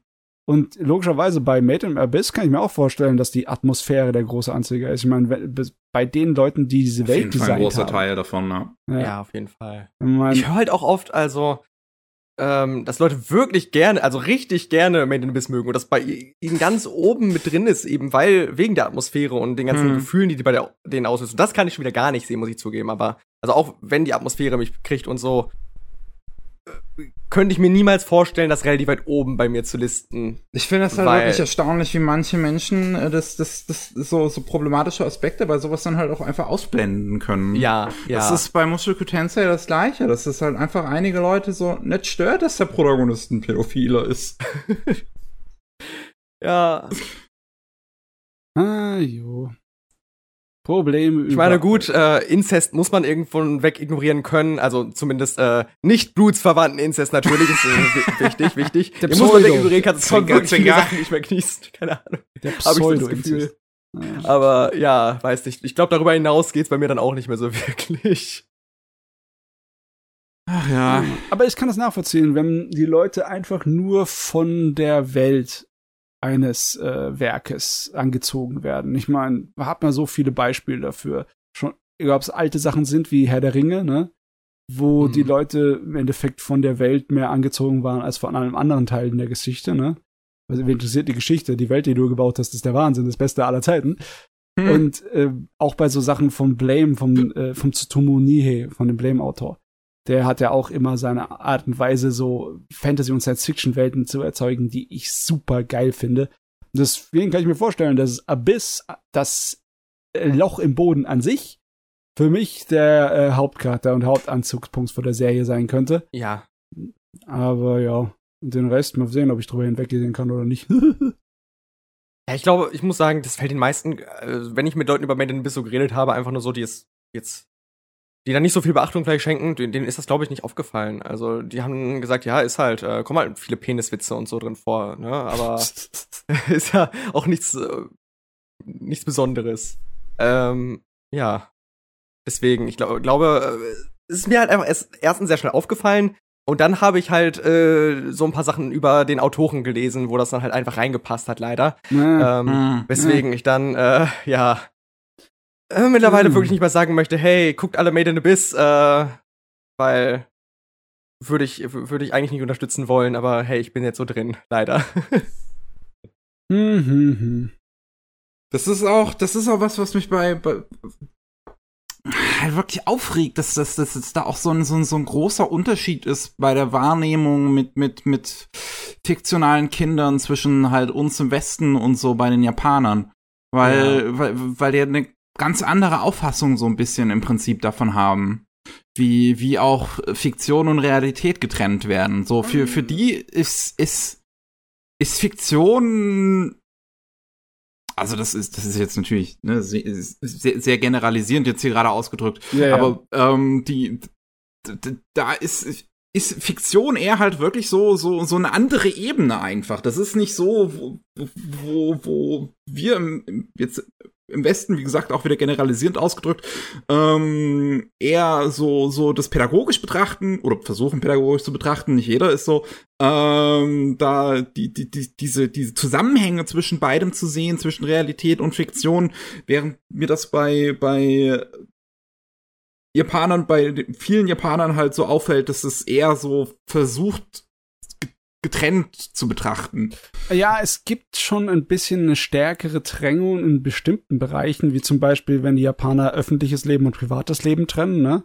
Und dann wird halt so Fiktionskram ins private Leben fallen und das ist dann Mhm. halt äh, nicht so wild, weil es anderen Leuten nicht unbedingt äh, Scherereien macht, was im öffentlichen Leben so wäre. Es wird im öffentlichen Leben hier groß einen auf Anime-Fan machen, ist auch weniger was in Japan, ne? Hm. Das ist, das, das gehört sicher nett. Aber es ist nicht so, als ob die Japaner nicht auch äh, prüde Seiten haben, was Medien und ihre Einflüsse auf Leute angeht. Ne? Ich meine, sonst hätten wir nicht die Pixel ne, fürs Zensuren. Ne? Ja, ja. Und so sonstige Zensuren, die im japanischen Fernsehen bei den. Ausstrahlungen passieren. Also es ist, es mag zwar etwas anders sein, aber es ist nicht so, dass es so grundlegend anders wäre als bei anderen modernen Gesellschaften wie bei uns. Als das Jugendliche äh, Rauchende ja. dürfen ja zum Beispiel auch in Anime nicht dargestellt werden. Oder, oder halt generell nicht im japanischen Fernsehen. Das wird immer rausgeschnitten. Ja, ja. Das ist aber auch nicht, also so, also so, ich glaube nicht, dass es immer so war. Äh, es hat sich auch im Laufe der Zeit etwas geändert, immer wieder. Ne? Ja, hat sich ja auch bei uns geändert. Ich meine, so, so prüde wie in den 90ern sind wir ja nicht. Ne? Bei uns Mhm. werden, ja nicht reihenweise die Computerspiele indiziert im Moment. Ja, Ja, zum auf jeden Glück. Fall. Na. Ja. Naja, Naja. kommen wir mal zu was anderem. Ich habe dann angefangen, die letzte Saison nachzuholen. Die, die Frühling. Saison. Ah, Und ähm, habe mir einen Titel vorgenommen, in den ich sehr großes Interesse hatte, von dem ich aber gehört hatte von Matze, dass der nicht so großes Interesse drin hatte. Und zwar ähm, The Executioner and Her Way of Life. Ja, ja, ja. Das fand ich ganz nett, aber das ist halt durchgefallen bei meinem, ja, Pensum der letzten Saison. Weiß, ich fand's ein kleines bisschen zu viel gezwungen, provokant. Obwohl ich, ich, ich, ich weiß nicht, ich habe normal, ich habe normalerweise keinerlei Problem mit dem Edge, aber ich habe äh, irgendwie keinen Bock gehabt auf die Serie und was sie mir gefüttert hat. Okay. Also provokant sehe ich jetzt hier ehrlich gesagt nicht.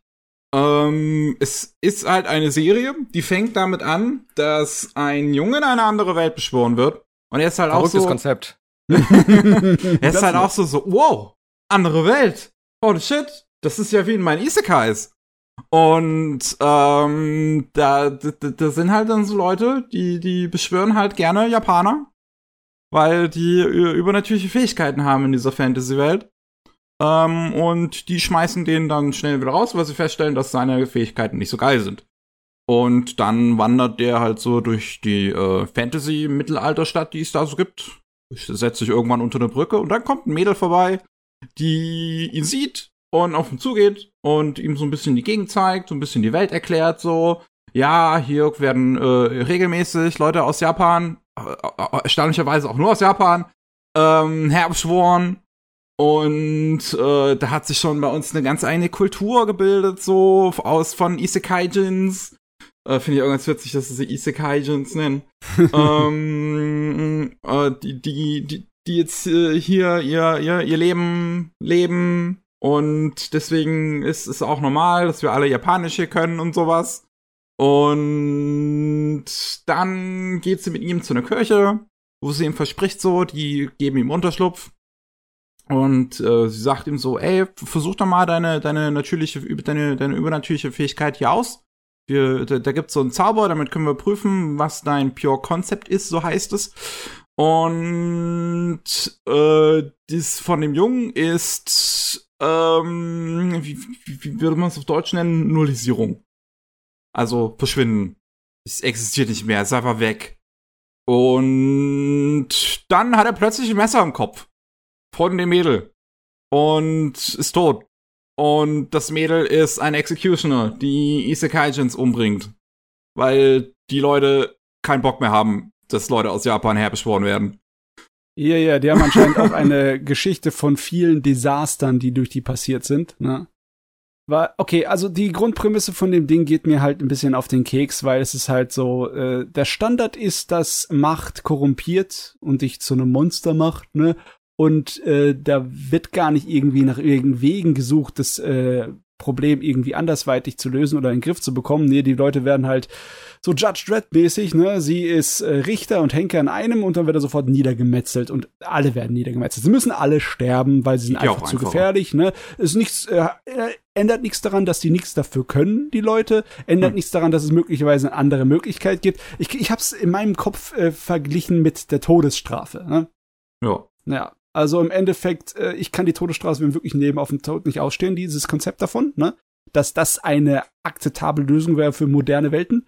Und dann ist es halt hier auch im Endeffekt das, äh, ja, Ist dir nicht der Gedanke dabei gekommen, dass die Serie eventuell das selber irgendwie erforschen könnte, dass das Ja, vielleicht ja, nicht ja, richtig ist? ich habe auch gedacht, dass, dass, äh, dass es kritisch damit umgeht und äh, aber ich habe irgendwie dann nicht genug Motivation gehabt, das weiter zu gucken. Es liegt nicht daran, dass ich schlechte, äh, schlecht fand, die Geschichte, nur ich fand, sie hat mal ein kleines bisschen zu sehr auf die Provokationsdrüse bei mir gedrückt und ich habe es einfach Okay. etwas nervig gefunden. Ich hätte ihr auch so Aufmerksamkeit geschenkt, Serie. Also kann ich ehrlich gesagt nicht ganz nachvollziehen, was du sagst. ja, ist halt Ähm, persönliche Empfindung, ne, logischerweise. Ja. Den, ich fand's halt, also ich fand's sehr interessant, dass es halt einen wirklich erstmal so debated.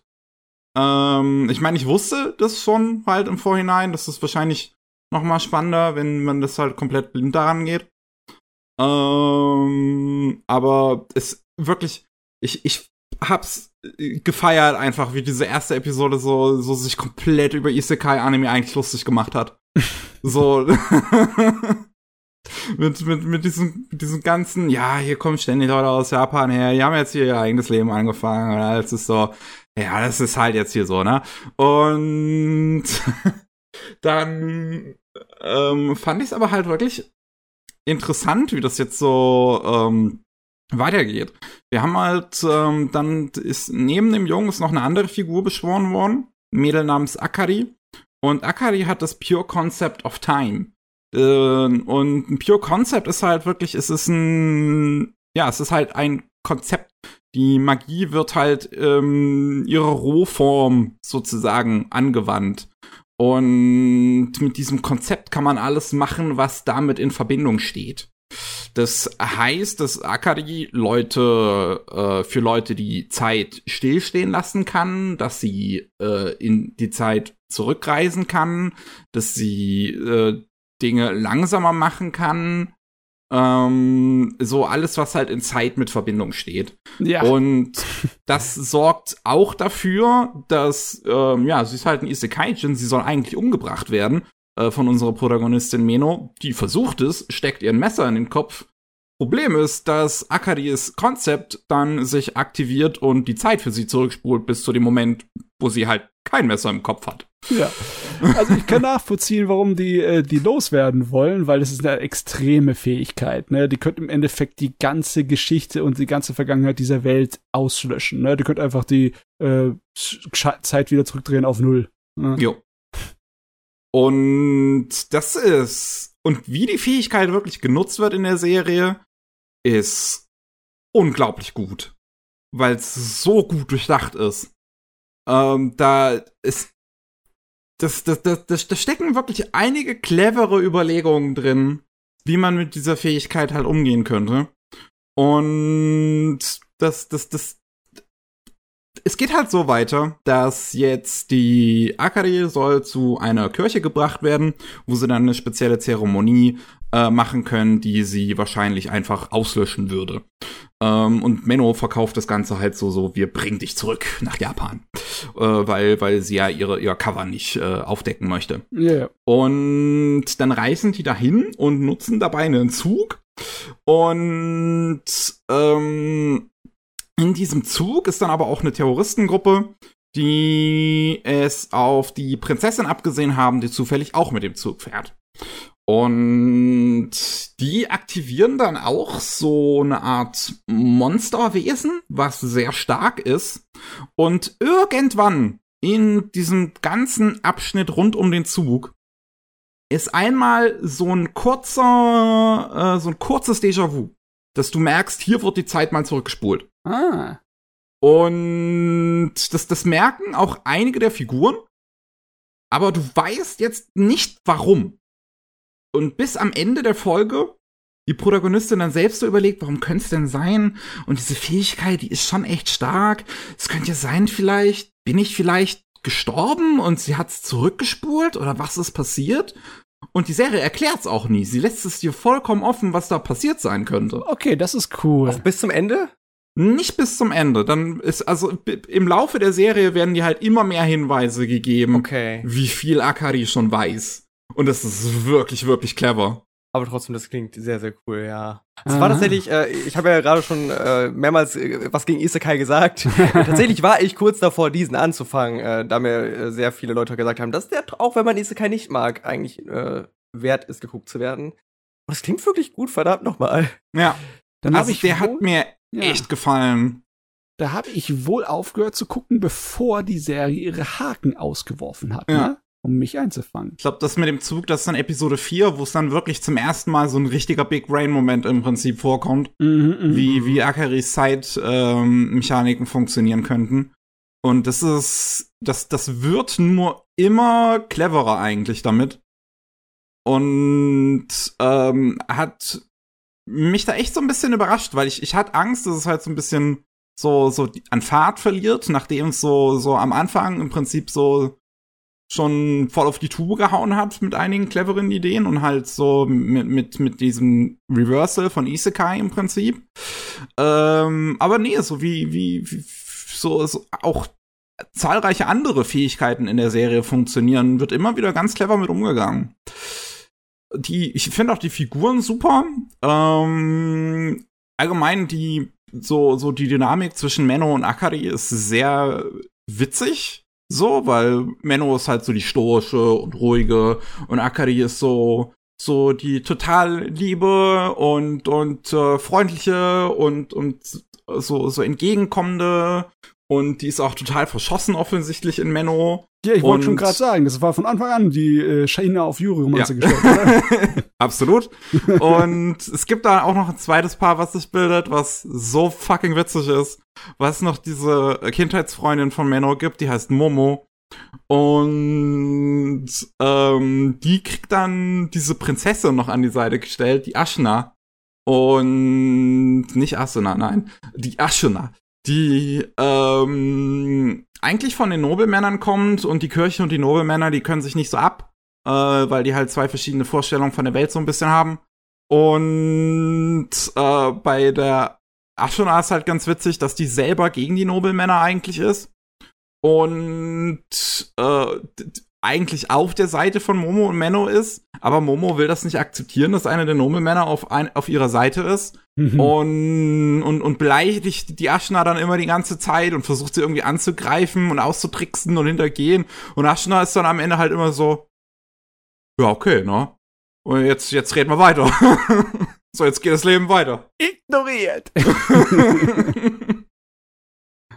Das einzige Problem, was ich wirklich so ein bisschen habe, ist, dass die Story in der zweiten Hälfte, so das Ding erzählt zwei Arcs im Prinzip. Der erste Arc, die ersten sechs Folgen. Der zweite, die ähm, ja, letzten sechs Folgen in, in der Anime-Serie. Und der zweite Arc ist storymäßig nicht so interessant. Da sind immer noch einige, also, also die Figuren sind sympathisch, die Animation von der Serie ist super. Äh, ich mag das Sounddesign, wenn sie ihre Magie benutzen, ganz gerne weil, weil es so, so, es ist so richtig schön, diese, diese Mystik hinter dieser Magie betont. Ähm, und, und nach wie vor ist die Zeitreisemechanik eigentlich ganz clever eingesetzt, aber die, der, der eigentliche Arc im Prinzip, ums den dann der, der das Ganze umrundet in dieser zweiten Hälfte, ist ja leider ein bisschen schwach im Vergleich zur ersten Hälfte. Mhm. Nichtsdestotrotz hat mir die Serie echt gefallen. Die hat interessante, eine, eine interessante Welt. Wie gesagt, tolle Animation. Ich mag die Musik echt gerne. Äh, nutzt viel Akkordeon, was super cool klingt. Ähm, und die Figuren sind echt sympathisch und sie ist halt gay as fuck. das, die Quelle dafür ist ja eine Romanserie, eine Light Novel Serie. Ja. Ne? Und die ist ja noch am Laufen ähm, hat die Serie ein zufriedenstellendes Ende oder ist es schon so ein, da geht's noch weiter, auf jeden Fall? Es ist halt. Naja, also der, der zweite Arc wird dann halt doch abgeschlossen. Du hast halt so ein halbes Ende halt. Ein halbes. Also okay. es funktioniert halt als Serienende, würde ich sagen. Schon mehr oder weniger, aber da ist halt noch sehr, sehr, sehr, sehr, sehr, sehr, sehr, sehr viel, was da, da offensichtlich fehlt. Ja, okay. Also das heißt nicht, dass die Story äh, des Mädels abgeschlossen wird und nee, das nicht. Kontrolle Mädels unserer Akari. Okay. Nee. Na, ja, das jo. ist man ja gewohnt als Anime-Gucker Ist man wirklich gewohnt. Es ist, es ist. Und die Serien, die ich mag, kriegen nie eine zweite Staffel. Sauerei.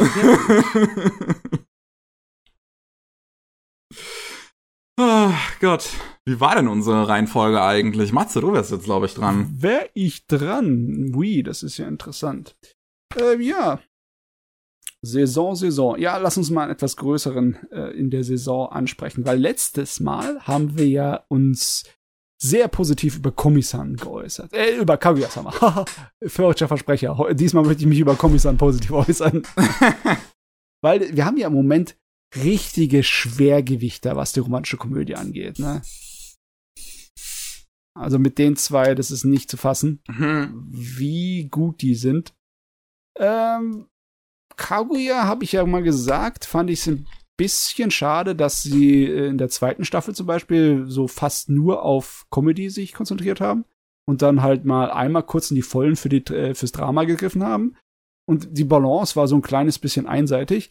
Bei Komi-san finde ich, dass die Balance sehr schön fein ausgedacht ist. Ne? Okay. Zwischen, zwischen Komödie und Romanze. Ist natürlich ähm, einiges subtiler, so natürlich einiges weniger äh, Drama drin in Komi-san, was so Romanze angeht, weil, weil die zwei halt so, die zwei Hauptcharaktere so unschuldig sind. Das sind halt die Unschuld vom Land, die zwei. Hm. Aber äh, es passiert zum Beispiel dort mehr Entwicklung als äh, zum Beispiel bei Spy Family. Na? Da habe ich ja bei Spy Family ein kleines bisschen gerügt. Also ist wirklich nur ein kleiner Mini-Kritikpunkt. Aber dass da halt ähm, halt sehr unterhaltsam ist, aber nicht so viel inhaltlich groß passiert. Bei Kommissar passiert da immer mehr. Und ähm, es dauert zwar bis zum so Ende der zweiten Staffel, dass man so eindeutig ist, dass die beiden was voneinander wollen, die beiden Hauptcharaktere. Aber ich fand das zum Beispiel immer noch flotter und angenehmer und passender gemacht als bei Sachen wie ähm, Kimini Todoke. Ne? Wo du dir echt, echt gedacht hast, dass der Kaugummi gezogen wird. Ja, das hat sich hier angefühlt wie so ein schon Jump-Gerät. ah, aber ist voll geil gewesen, die zweite Staffel. Die hat all das genommen von der ersten und hat bei jedem noch mal ein bisschen aufgedreht.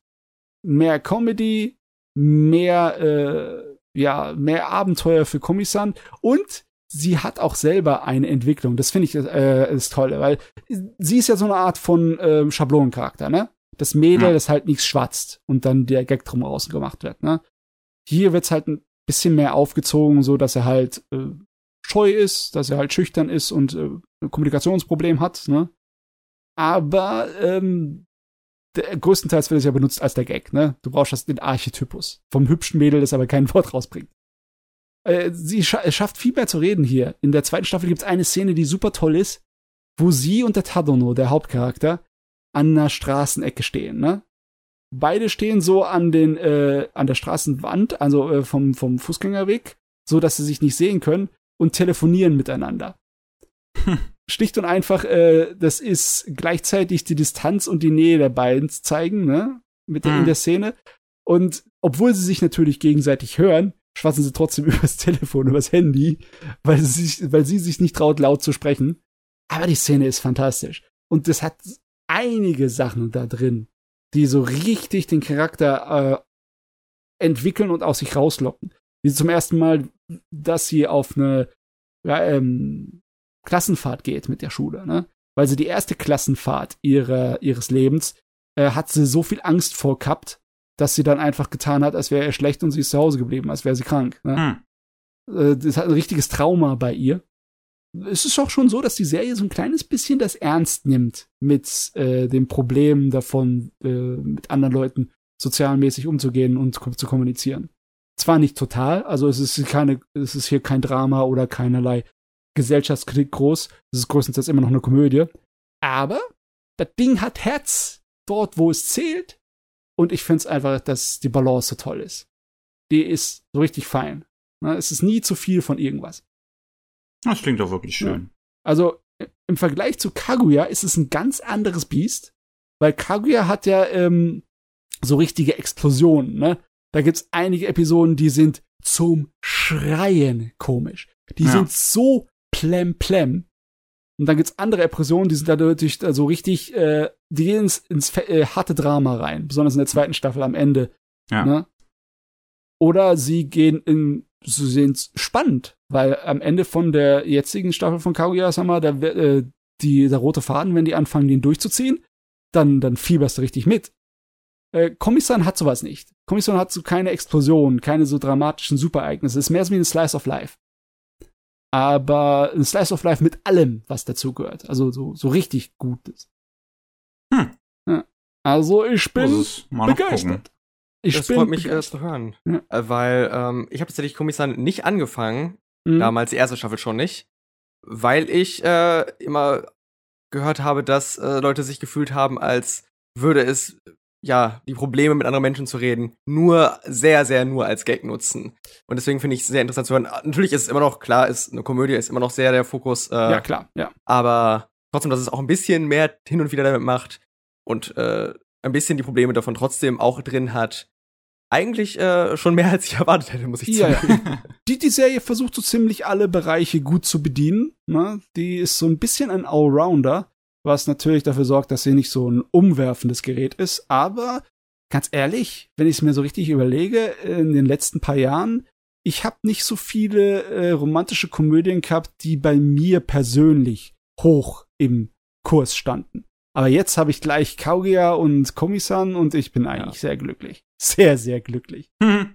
Also, ich äh, würde sagen, im Moment sind es die besten und Komisan ist nicht weit hinter Kaguya-sama.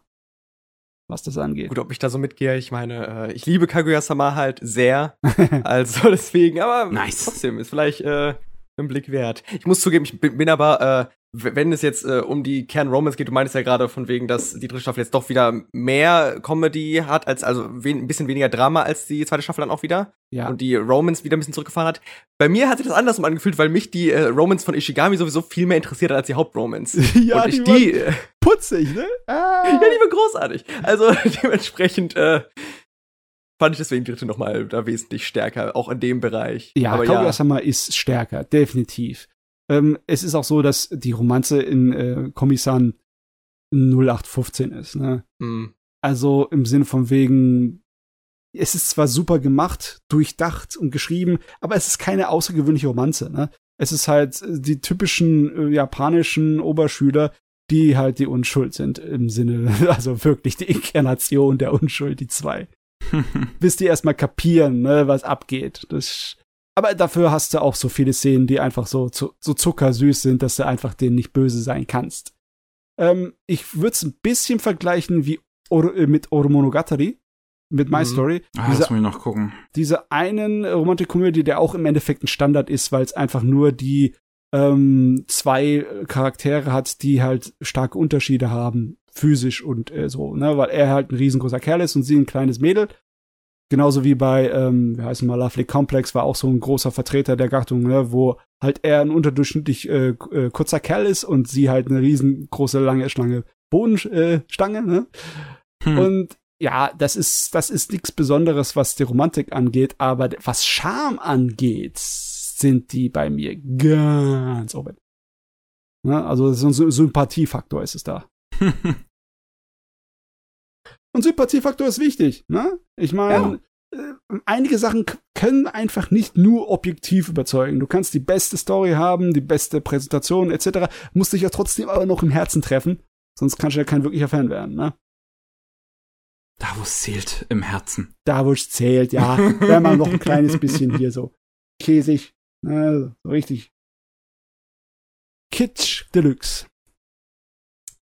Okay, Toasty, du wärst jetzt wieder dran. Gibt's denn ja, was oh Gott, in der ja. vorherigen Staffel, was du noch gesehen hast, was wir jetzt noch nicht erwähnt haben? Uh, ja, hast schon was aus dem Frühling gesehen. ich habe in der letzten Season, glaube ich, gar nichts gesehen, was ihr noch nicht erwähnt habt, tatsächlich. Nice! Ich, äh, ich habe letztes Season, was kam denn letztes Season? Ich bin da auch, muss ich sagen, jetzt nicht so drin. Ich bin nicht äh, im Anime, in einem Anime-Podcast für gewöhnlich drin. Ich weiß nicht mal, was ich letzte Season geguckt habe, aus dem Kopf, aber ich kann mich aus dem Kopf jetzt nur an Kaguya-sama und äh, Spy Family erinnern, äh, die okay. ihr beide schon besprochen habt, deswegen glaube echt nicht. Und diese Season, wie gesagt, ist jetzt noch nicht so äh, tief drin.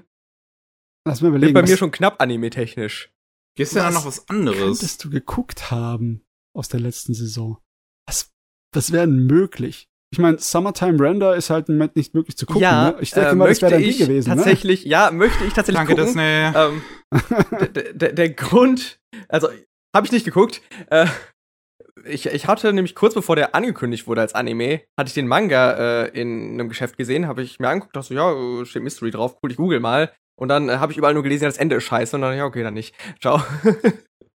das war so meine Entscheidung, ähm, weswegen ich den Anime auch noch nicht angefangen habe. Ha. Mhm. Ja, ja, ich bin da sehr leicht äh, zu manipulieren.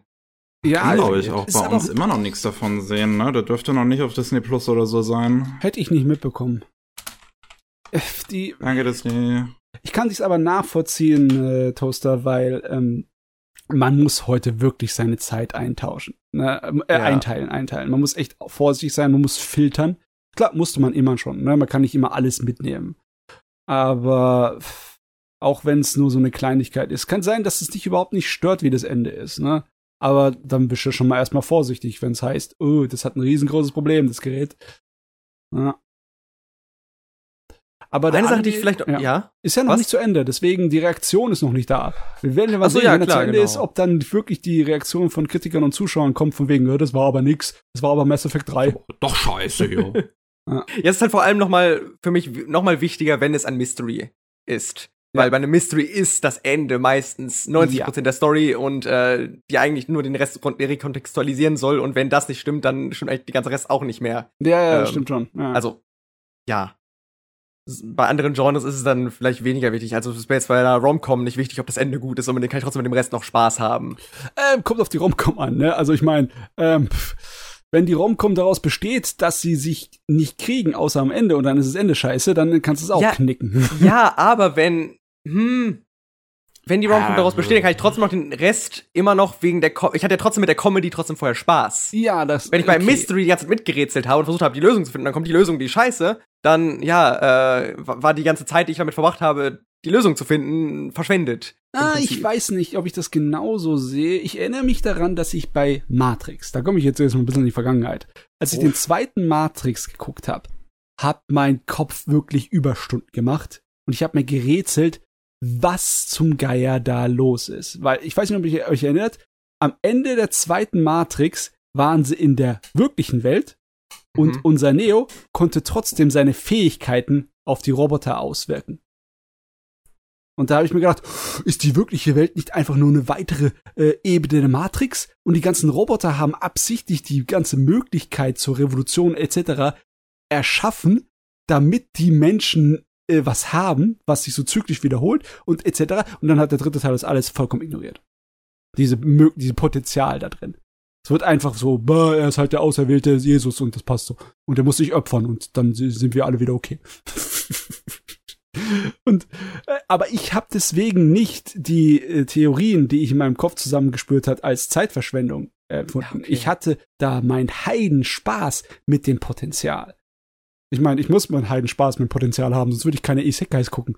wenn, ich, wenn, ich, wenn ich mir mich in meinem Kopf hier die Fanfiction-Kino ablaufen lassen könnte, wie würde es so weitergehen? Dann hätte ich echt ein Problem. Da könnte ich auch kein Star Wars-Fan sein, ja? Weil Krieg der Sterne hat so viel Scheiß gehabt, ne? Muss ich mir selber in meinem Kopf äh, so denken können, ja, das und das von Krieg der Sterne akzeptiere ich und es bleibt bei mir im Herzen und der Rest, der kriegt die, die Treter, der kriegt die Stiefel so witzig, wie es eigentlich von, von Star Wars mittlerweile mehr Sachen gibt, die Leute nicht mögen, als Sachen, die Leute mögen. Ja, oh ja. Das ist traurig. aber wahr. Ah ja, gut, okay, aber klar, logischerweise äh, äh, motivieren tut es einen nicht, Zeit für etwas rauszubringen, wenn man weiß, da ist irgendetwas dran, was einem nicht gefällt. Das äh, ja, ist klar. nicht der Motivationsfaktor. No, no, no.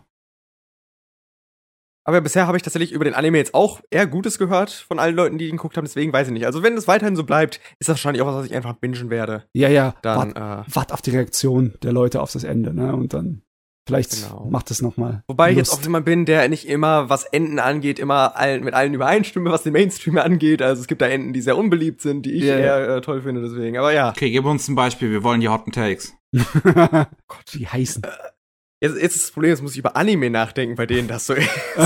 ich denke eher an ganz andere Sachen als Anime. Ähm, ja, kannst du auch gerne. Kannst du auch Visual Novels sagen? Ja, dann natürlich Danganronpa V3, falls, äh Okay, nee, habe ich dann tatsächlich auch noch nicht gespielt. Schade. Danganronpa ist äh, das Ding, also ich muss jetzt, muss ich jetzt, braucht ihr eine Story-Zusammenfassung von Danganronpa? Es geht, da sind Leute in der Schule, die töten sich gegenseitig und ja, äh, ja das ist, so viel äh, weiß ich. Ich habe zumindest den, den, den Anime von dem ersten gesehen. Ja, das ist natürlich äh, wieder ein, guter, äh, gutes Beispiel für das, was ich am Anfang gesagt habe. Anime können keine Mysteries aufbauen, weil du zwei Folgen pro Fall hast. Hm. Äh, während du im Spiel pro Fall fünf bis zehn Stunden, fünf Stunden, ja, fünf Stunden hast auf jeden Fall. Ähm, ja, und wirklich jeden Hinweis kleingekaut bekommst. Und ähm, das ist halt das Ding bei mir gewesen, als ich dann Romper gespielt habe. Äh, ich schweife ab, egal, aber ich komme mich gleich hin. Ähm, dass ich immer bevor die Trials angefangen haben, also muss vielleicht doch nochmal, falls Leute zuhören, die Danganronpa nicht kennen, äh, ganz, ganz grob sagen. Also es sind Leute in der Schule eingesperrt und müssen ein Death-Game spielen, müssen sich gegenseitig umbringen und immer wenn eine Person ermordet wurde, findet dann nach einer Zeit ein, äh, ein Verfahren statt, ein Gerichtsverfahren, wo sie den wahren Mörder herausfinden müssen und der versucht halt natürlich äh, ungesehen davon zu kommen, dann kommt er weg, äh, kommt er raus und alle anderen sterben und sonst äh, dürfen die noch eine Runde weiterspielen. So in etwa ist der Ablauf von Danganronpa. Also das Besondere bei der Visual Novel war für mich immer, dass ich die Fälle lösen konnte, bevor die Trials angefangen haben. Ich habe mich dann wirklich, ich habe alles mitgeschrieben und sobald ich beim Trial angekommen bin, habe ich eine Pause gemacht und mir erstmal äh, meine Theorie zusammengearbeitet und äh, dann habe ich erst weitergelesen und äh, dann so eine 50-50 Chance gehabt, dass ich tatsächlich richtig gelegen habe. Ja. Und das ist halt eine Möglichkeit, die du im Anime gar nicht hast, weil du gar nicht genug Hinweise bekommst, um die Fälle selbst zu lösen. Oder zumindest nicht in einer ausführlich genugen Präsentation. Okay. Ja. Ja, ja. Ich meine, das ist ja logisch, dass du bei anderen Erzählmedien auf andere Sachen auch achten musst, wie ne, genau, das Erzähltempo genau. und so, ne? Ja, um aufs Ende zu kommen, tatsächlich, ohne, ich spoiler nichts, keine Sorge. Ich fand die Enden von Danganronpa 1 und 2 so unglaublich schlecht. Das war unfassbar. Die haben nichts. Und die sind eigentlich jetzt nicht unendlich beliebt, aber es gibt schon Fans. Es gibt schon Fans, die äh, wirklich die Story von Danganronpa gut finden. Und für mich war Danganronpa ähm, hat die Fälle sind gut, die machen Spaß, aber die Story, die drumherum existiert, ist kompletter Blödsinn. äh, und hat mir gar nichts gegeben. Und dann gibt's Danganronpa vor 3, wo ich bereits im Voraus gehört habe, dass das Ende sehr schlecht bei der Fan-Community angekommen ist. Gibt's auch mittlerweile sehr viele Gegenstimmen und ich bin einer dieser Gegenstimmen. Das Ende ist großartig. Das Ende ist fantastisch. Hm und äh, verstehe gar nicht, wie man dieses Ende schlecht finden kann. Ich habe äh, kurz nachdem ich durch war die Theorie aufgestellt, dass es ein Inside-Joke ist, das Ende schlecht zu finden. Äh, hab gefragt, war nicht so. Äh, es, Leute finden das Ende tatsächlich schlecht. Ich bin immer noch überrascht. Ähm, du musst mir mal kurz helfen. Ich bin gerade im Wikipedia, weil ich habe keine Ahnung von der Serie. Danganronpa ja. Teil 3 ist nicht Danganronpa V3, oder? Das ist richtig. Danganronpa 3 ist, das ist, das ist äh, das Ding. Danganronpa 3 ist ein Anime, der die Fortsetzung von Danganronpa 1 und 2 ist und die Story davon abschließt. Okay. Und dann kam Danganronpa V3, was als Reboot gedacht war. Ha, ha, genau. Okay. Weil ich habe da die drei drin gelesen und habe gedacht, uh, also nee, nee, genau. dieses Another Episode ist sozusagen Teil 3. Nein, Another Episode ist ein Spin-off, was zwischen 1 und 2 spielt. Das ist ein, äh, oh. ein, ein, ein Shooter quasi. Der hat so gut wie gar kein, also der hat schon viel Dialog noch und so dafür, aber der hat keine, versucht gar nicht eine Story zu erzählen, deswegen hat er mir tatsächlich besser gefallen als 1 und 2 storytechnisch. Das ist natürlich weil das zumindest nicht versucht hat. hier, ne? Das, äh, genau. Danganronpa 1 und 2 und dann Anime-Fassung ist Teil 3 und dann geht's zurück zu den Computerspielen. Genau, dann kommt also mal ein Anime zu 2. Genau, es gibt kein Anime zu 2. Das ist das Tolle. Das heißt, wenn Leute nur die Anime gucken wollen, es gibt nämlich genug Leute, die nur die Anime gucken wollen, gucken die halt 1 und dann 3 und wissen gar nicht, was abgeht, weil 2 nicht existiert. In Anime-Form. Meine ja. Fresse, ey. Genau, und dann kam gedacht, V3 und das ist das letzte Spiel. Ich habe echt gedacht, wir wären über so einen Scheiß hinaus, ne? Aber das ist ja fast, das ist ja so wie Final Fantasy Nummerierungen im Westen. Das Beste ne? ist, so das ist wie Comics. Äh, ich weiß ja, nicht, wie es bei Wikipedia Comics. aufgelistet ist. Ich weiß nicht, wie es bei Wikipedia aufgelistet ist, aber es gibt zwei Danganronpa 3 Anime. Ja. Ähm, und die Future und die Vergangenheit. Nee, die nee, Despair. Äh, es sind Despair und Hope, glaube ich. Und dann gibt's noch genau, es sind drei, es ist noch eine OVA. Ja, das ist aber Also es gibt auch mehrere OVAs, aber äh, genau, zwei, nee, 2.5 gibt es und es gibt auch noch eine OVA oh. von 3. Also es gibt Danganronpa 3, Hope, Despair und Future. Und du musst äh, Danganronpa Hope und Despair kamen gleichzeitig raus ja. und du musst die Folgen abwechselnd gucken. Nee, Despair und Future kamen gleichzeitig raus. Echt? Ja. Okay, kann sein, dass ich durcheinander bringe. Das okay. kann vorkommen, glaube ich, bei den Namen. Wenn sich irgendjemand, musst du die ja, beschwert ja. über die wilde Durcheinanderwürfelung von Haruhi Susumiya oder über die angebliche Komplexität des Fate-Universums, dann zeige ich demnächst mal auf Danganronpa mit dem Finger, weil das ist Ach, ja so schlimm normal. ist es ja gar nicht. Also ich glaube, Fate ist doch komplizierter. Behaupte ich jetzt einfach. Und ich habe keine Ahnung von Fate, deswegen äh, kann ich das behaupten. Aha, aha. du hast keine Ahnung ja. von Fate. Oh, du bist ein Visual Novel Connoisseur. Ich weiß. Das ist äh, das Schlimmste. Ich, es ist ja wirklich die bestbewertetste, also auf VNDB die bestbewertetste Visual Novel von allen. Na, ich weiß nicht. Ich äh, würde zum Beispiel von den Leuten dort äh, die Original Tsukihime habe ich äh, lieber gemocht. Das war eine der Visual Novels, der wenigen, die ich tatsächlich gespielt habe.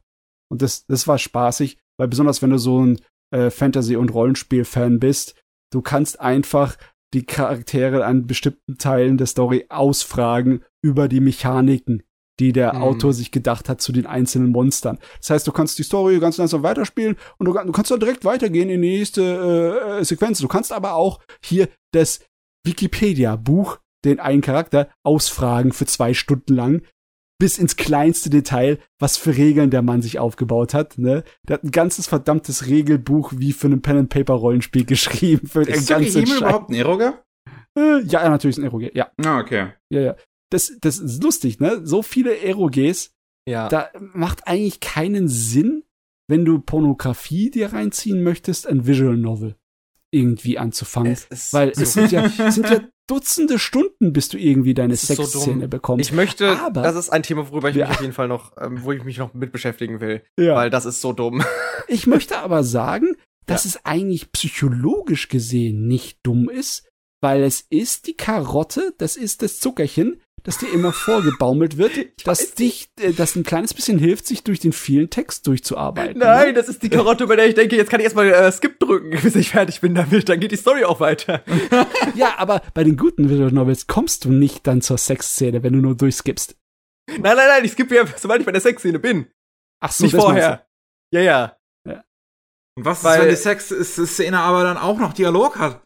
Ja, aber das ist das, der Punkt. Der Dialog ist nie relevant, das ist das Schlimmste daran. Ja, Also, also äh, Sexszenen ich in bin kein- sind das Schlimmste aller Zeiten. Sie gehen Ja. zwei Stunden lang und sie sind vollkommen inhaltlich für den Arsch. aber Toastercast Defenseless Bot ist doch witzig. Ja, vielleicht ist einmal ab und zu mit äh, eine lustige Szene, äh, äh, ja, Dialog drin. Aber im Großen und Ganzen, du hast eins, zwei schöne Bilder und dann ist es vorbei. Äh, Richtig. Und das Und ist auch reden so. sie sehr viel. Ja. Und das ist halt das, Pu- der. Punkt für mich. Ich bin kein, ich möchte das ganz kurz sagen, bevor das so klingt, ich wäre so prüde. Ich habe nichts allgemein gegen äh, pornografische Zeichnungen, äh, äh, vor allem in Manga-Form, großer Fan. Äh, aber der, der Punkt ist halt, dass da sehr viel auf Bild gelegt wird und hin und wieder kommen mal kleine Sprechblasen. Hier ist es wirklich Text, Text, Text und hier niemand redet so viel beim Sex. Verarsch mich doch nicht. Nein. Niemand macht 20, zwei Stunden Dirty Talk. Das kannst du mir nicht erzählen.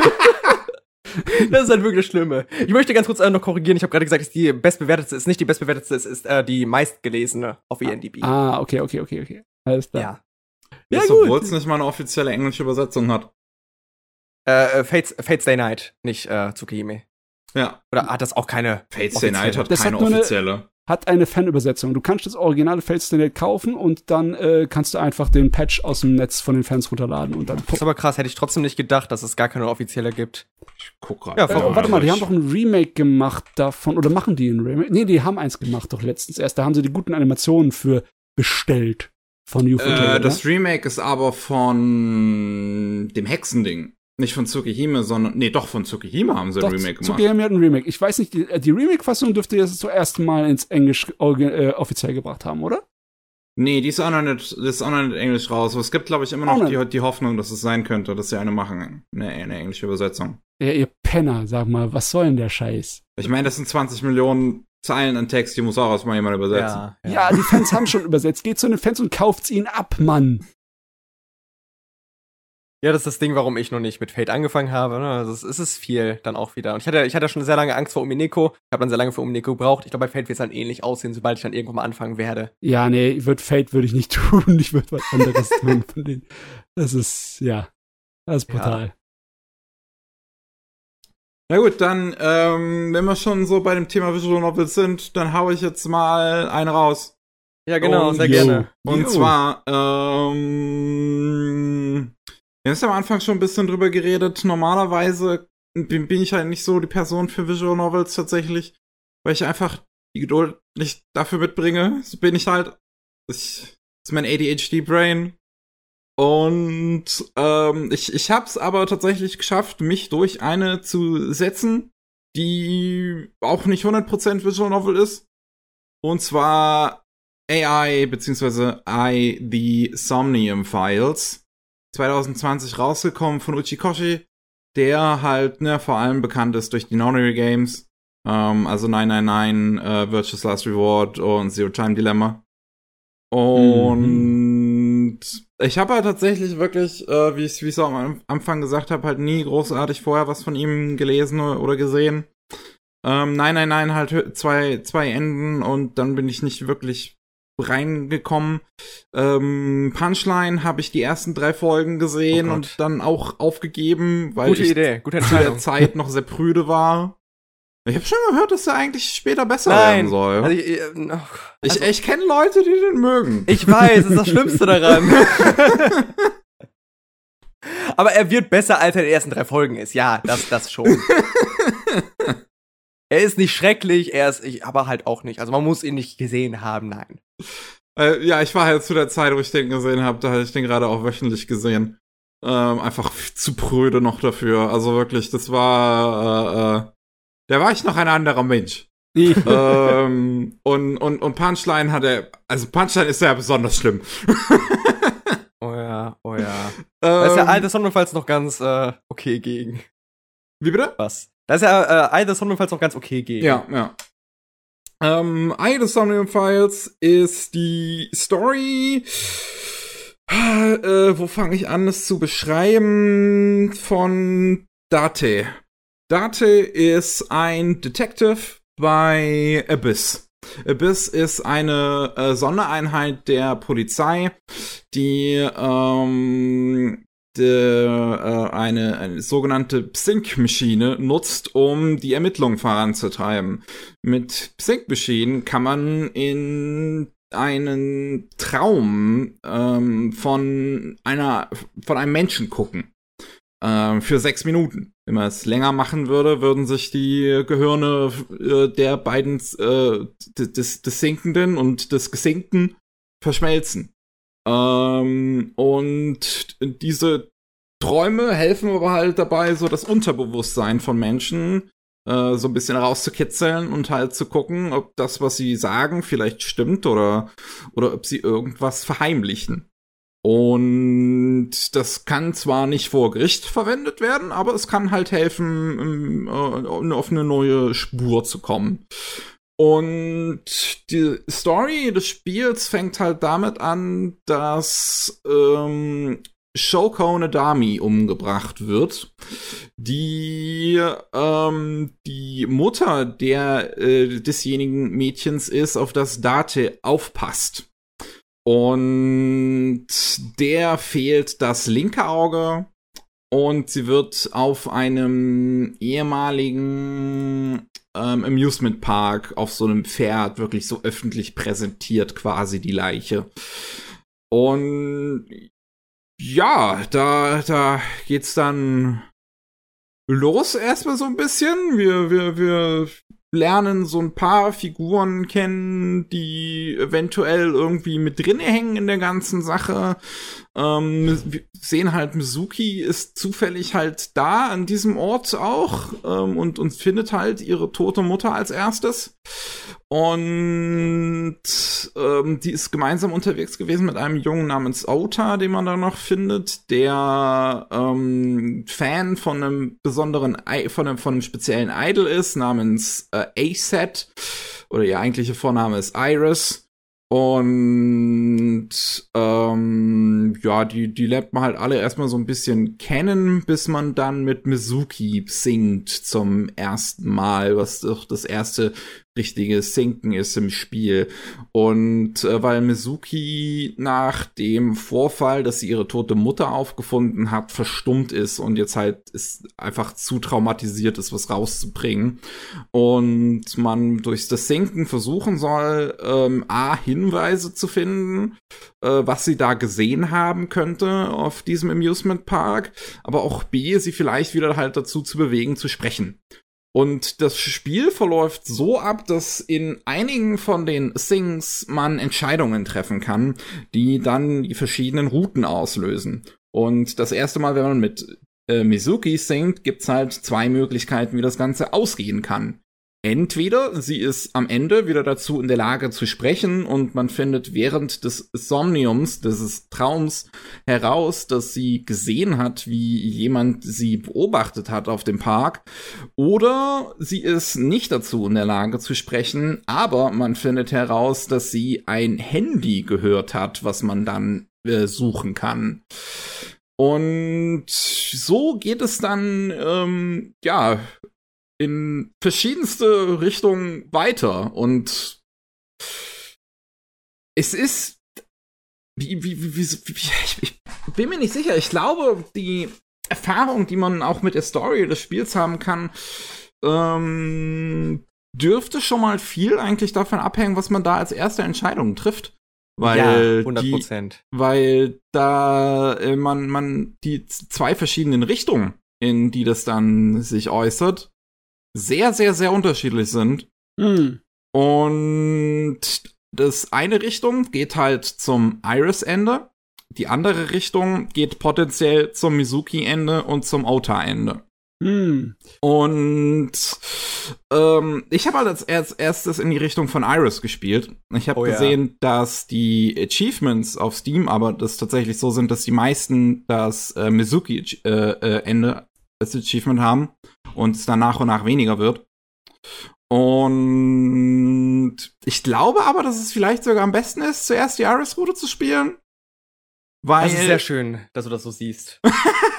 okay. Ich, ich meine, das ist doch auch ein Rollenspielfaktor, ne? So wie du halt das Spiel spielen möchtest, was du für ein Hauptcharakter in, in dem Punkt sein sollst. Das ist bei mir immer saumäßig schwer, weil deswegen spiele ich auch so gut eigentlich keine Visual Novels seit Jahren nicht mehr, weil ich da so Ansprüche habe, die nicht irgendwie damit wieder einstimmen.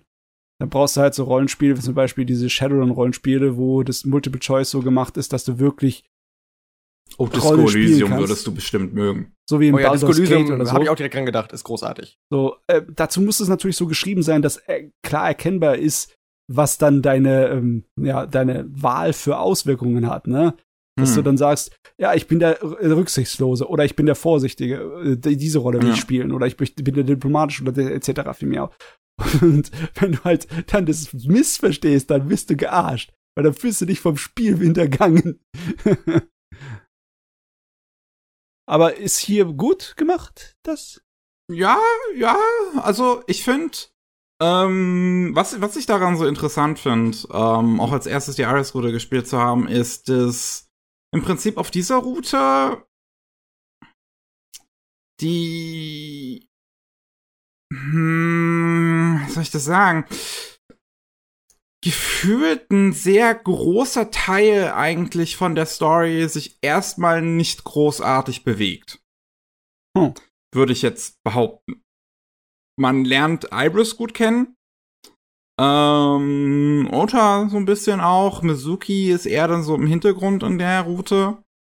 Und das Interessante an der Iris-Route ist, finde ich auch, dass sie einen eigentlich erstmal auf eine sehr falsche, also auf eine wirklich Mhm. unglaublich falsche Ja. äh, Fährte führt. Äh, und, und eigentlich so ein bisschen ein Versuch, damit zu verarschen, dass man vorher schon mal Nein, Nein, Nein oder so gespielt Ja, hat. exakt das ist es. Exakt das ist es. es ist, ich wollte es gar nicht sagen, weil ich äh, fast Angst Ja. habe, dann, dass ich irgendwie in Spoiler-Richtung gehe. Aber es Nee. ist sehr stark für mich, ist die ganze Route ein Meta-Kommentar Ja. auf die Zero Escape-Reihe. Und darüber, ha, du denkst, ich würde dasselbe schon wieder machen. Bist du eigentlich blöd? Uh, Selbstironie, schön. Ja, Das- und das auch, ist es ähm, halt absolut. aber nicht mal nur, nicht mal nur storytechnisch, sondern auch inszenatorisch. Denn ähm, Nein, nein, nein und die ganze Reihe hatte ein großes Problem mit Wikipedia-Dumps. Dass sie dir, äh, dass du in einen Raum reingegangen bist und dann, äh, keine Ahnung, ähm, kommt ein Charakter und sagt, ey, ähm, soll ich dir erstmal was über irgendwelche komischen äh, Partikel Hast du schon mal erzählen? von Ice und so. Nine gehört? Genau das, genau das. ähm, und ähm, es ergibt gar keinen Sinn, warum die Person das dann erzählt. Aber trotzdem wird das am Ende irgendwie relevant. Plötzlich. Und das ist hier halt passiert auf dieser Route auch. Iris erzählt dir ganz, ganz viele Sachen. Äh, und äh, ganz viele Leute machen diese komischen Wikipedia-Dumps. Die finden aber nur auf dieser Route statt und die haben tatsächlich nichts mit der eigentlichen Story zu tun. Ja. Und es auf wirkt den anderen so, Routen also es gibt wirkt es halt so, als hättest du es in manchen Genau. Momenten immer wieder und, und verarscht dich halt wirklich aktiv dabei. Richtig. Und das eigentliche Foreshadowing ist halt, das ist die große Stärke von I im Gegensatz zur Zero Escape Reihe, ist viel subtiler und viel besser in die eigentliche Story integriert. Hm. Ähm, ja, werde ich jetzt nicht darauf eingehen, was das Foreshadowing ist, weil das ist halt Foreshadowing, wo du nicht immer merkst, dass es Foreshadowing ist, sondern denkst, okay, das ist einfach nur Teil der Erzählung.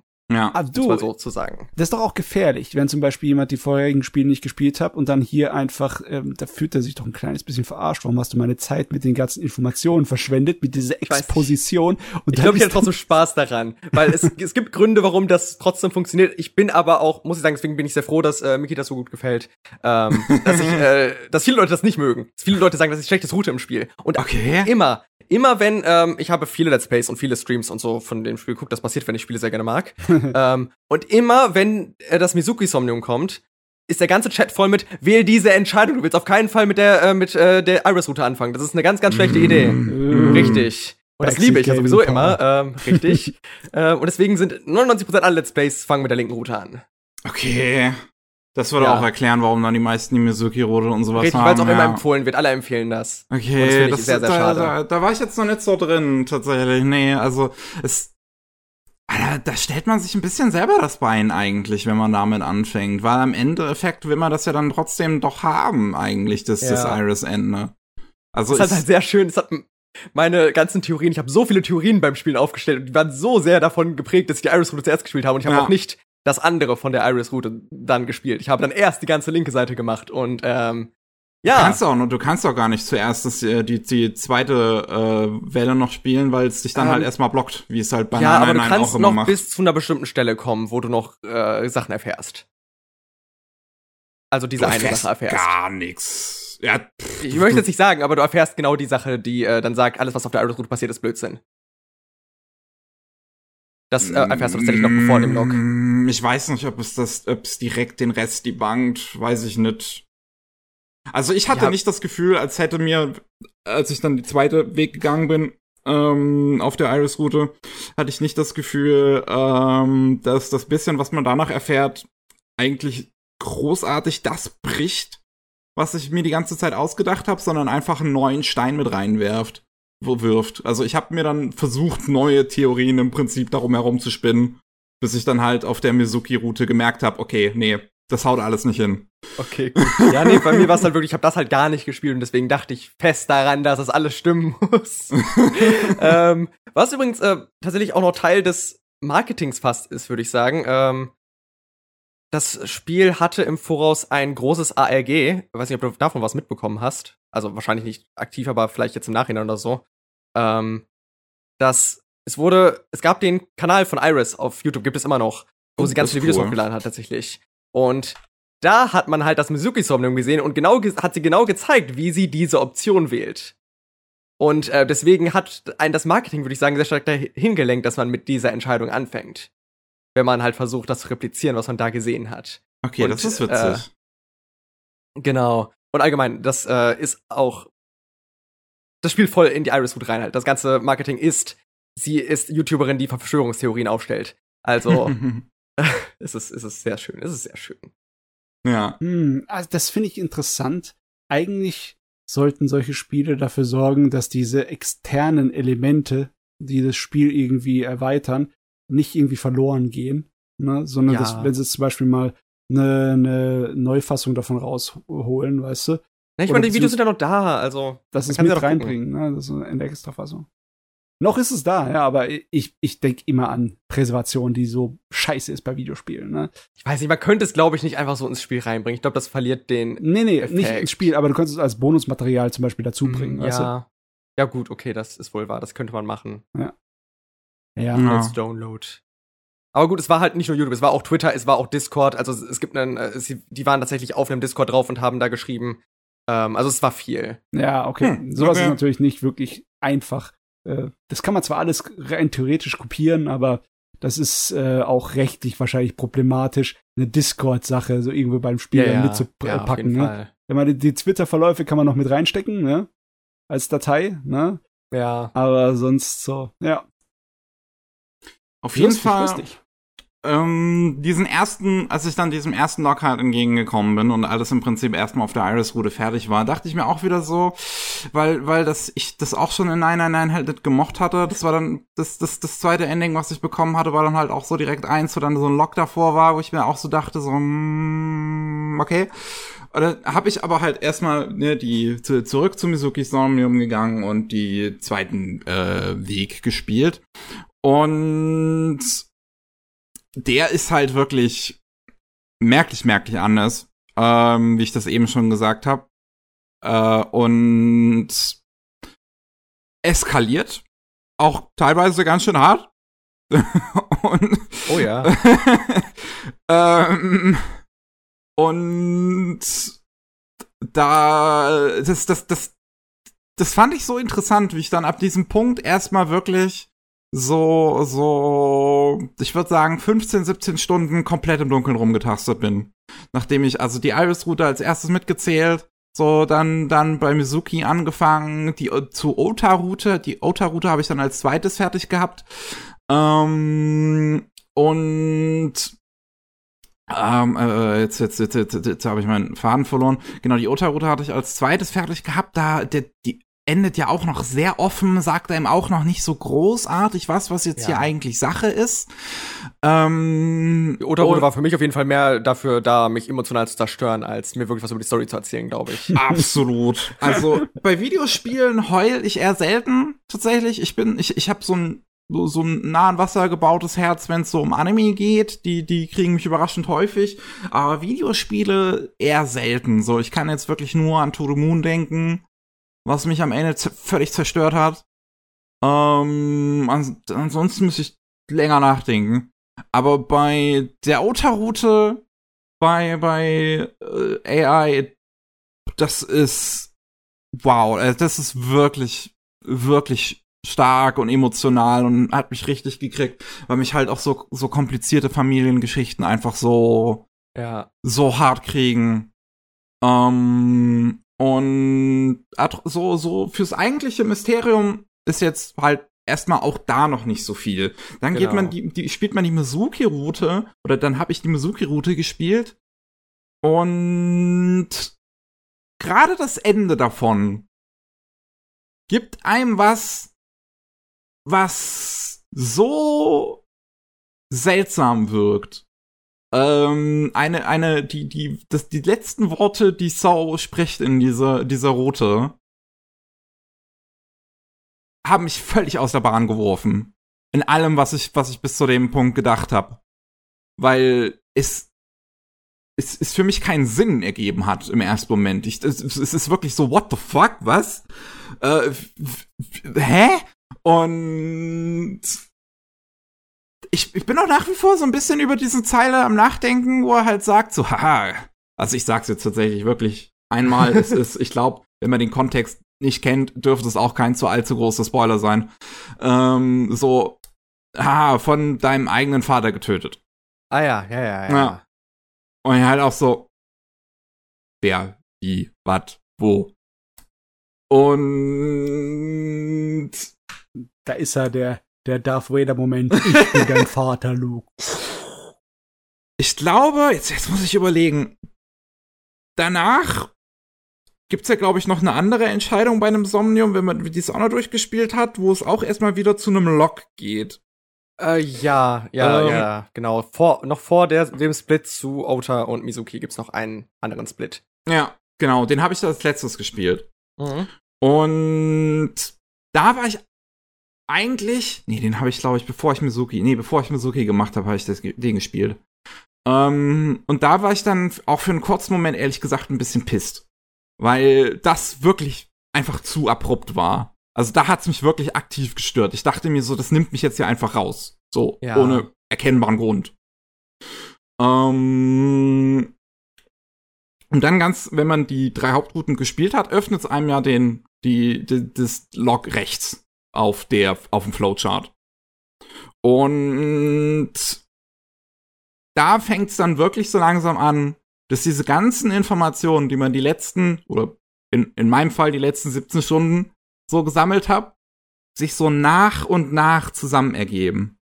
Immer noch mir Fragen aufwerfen, immer noch neue Fragen, weil das kann das Spiel besonders gut.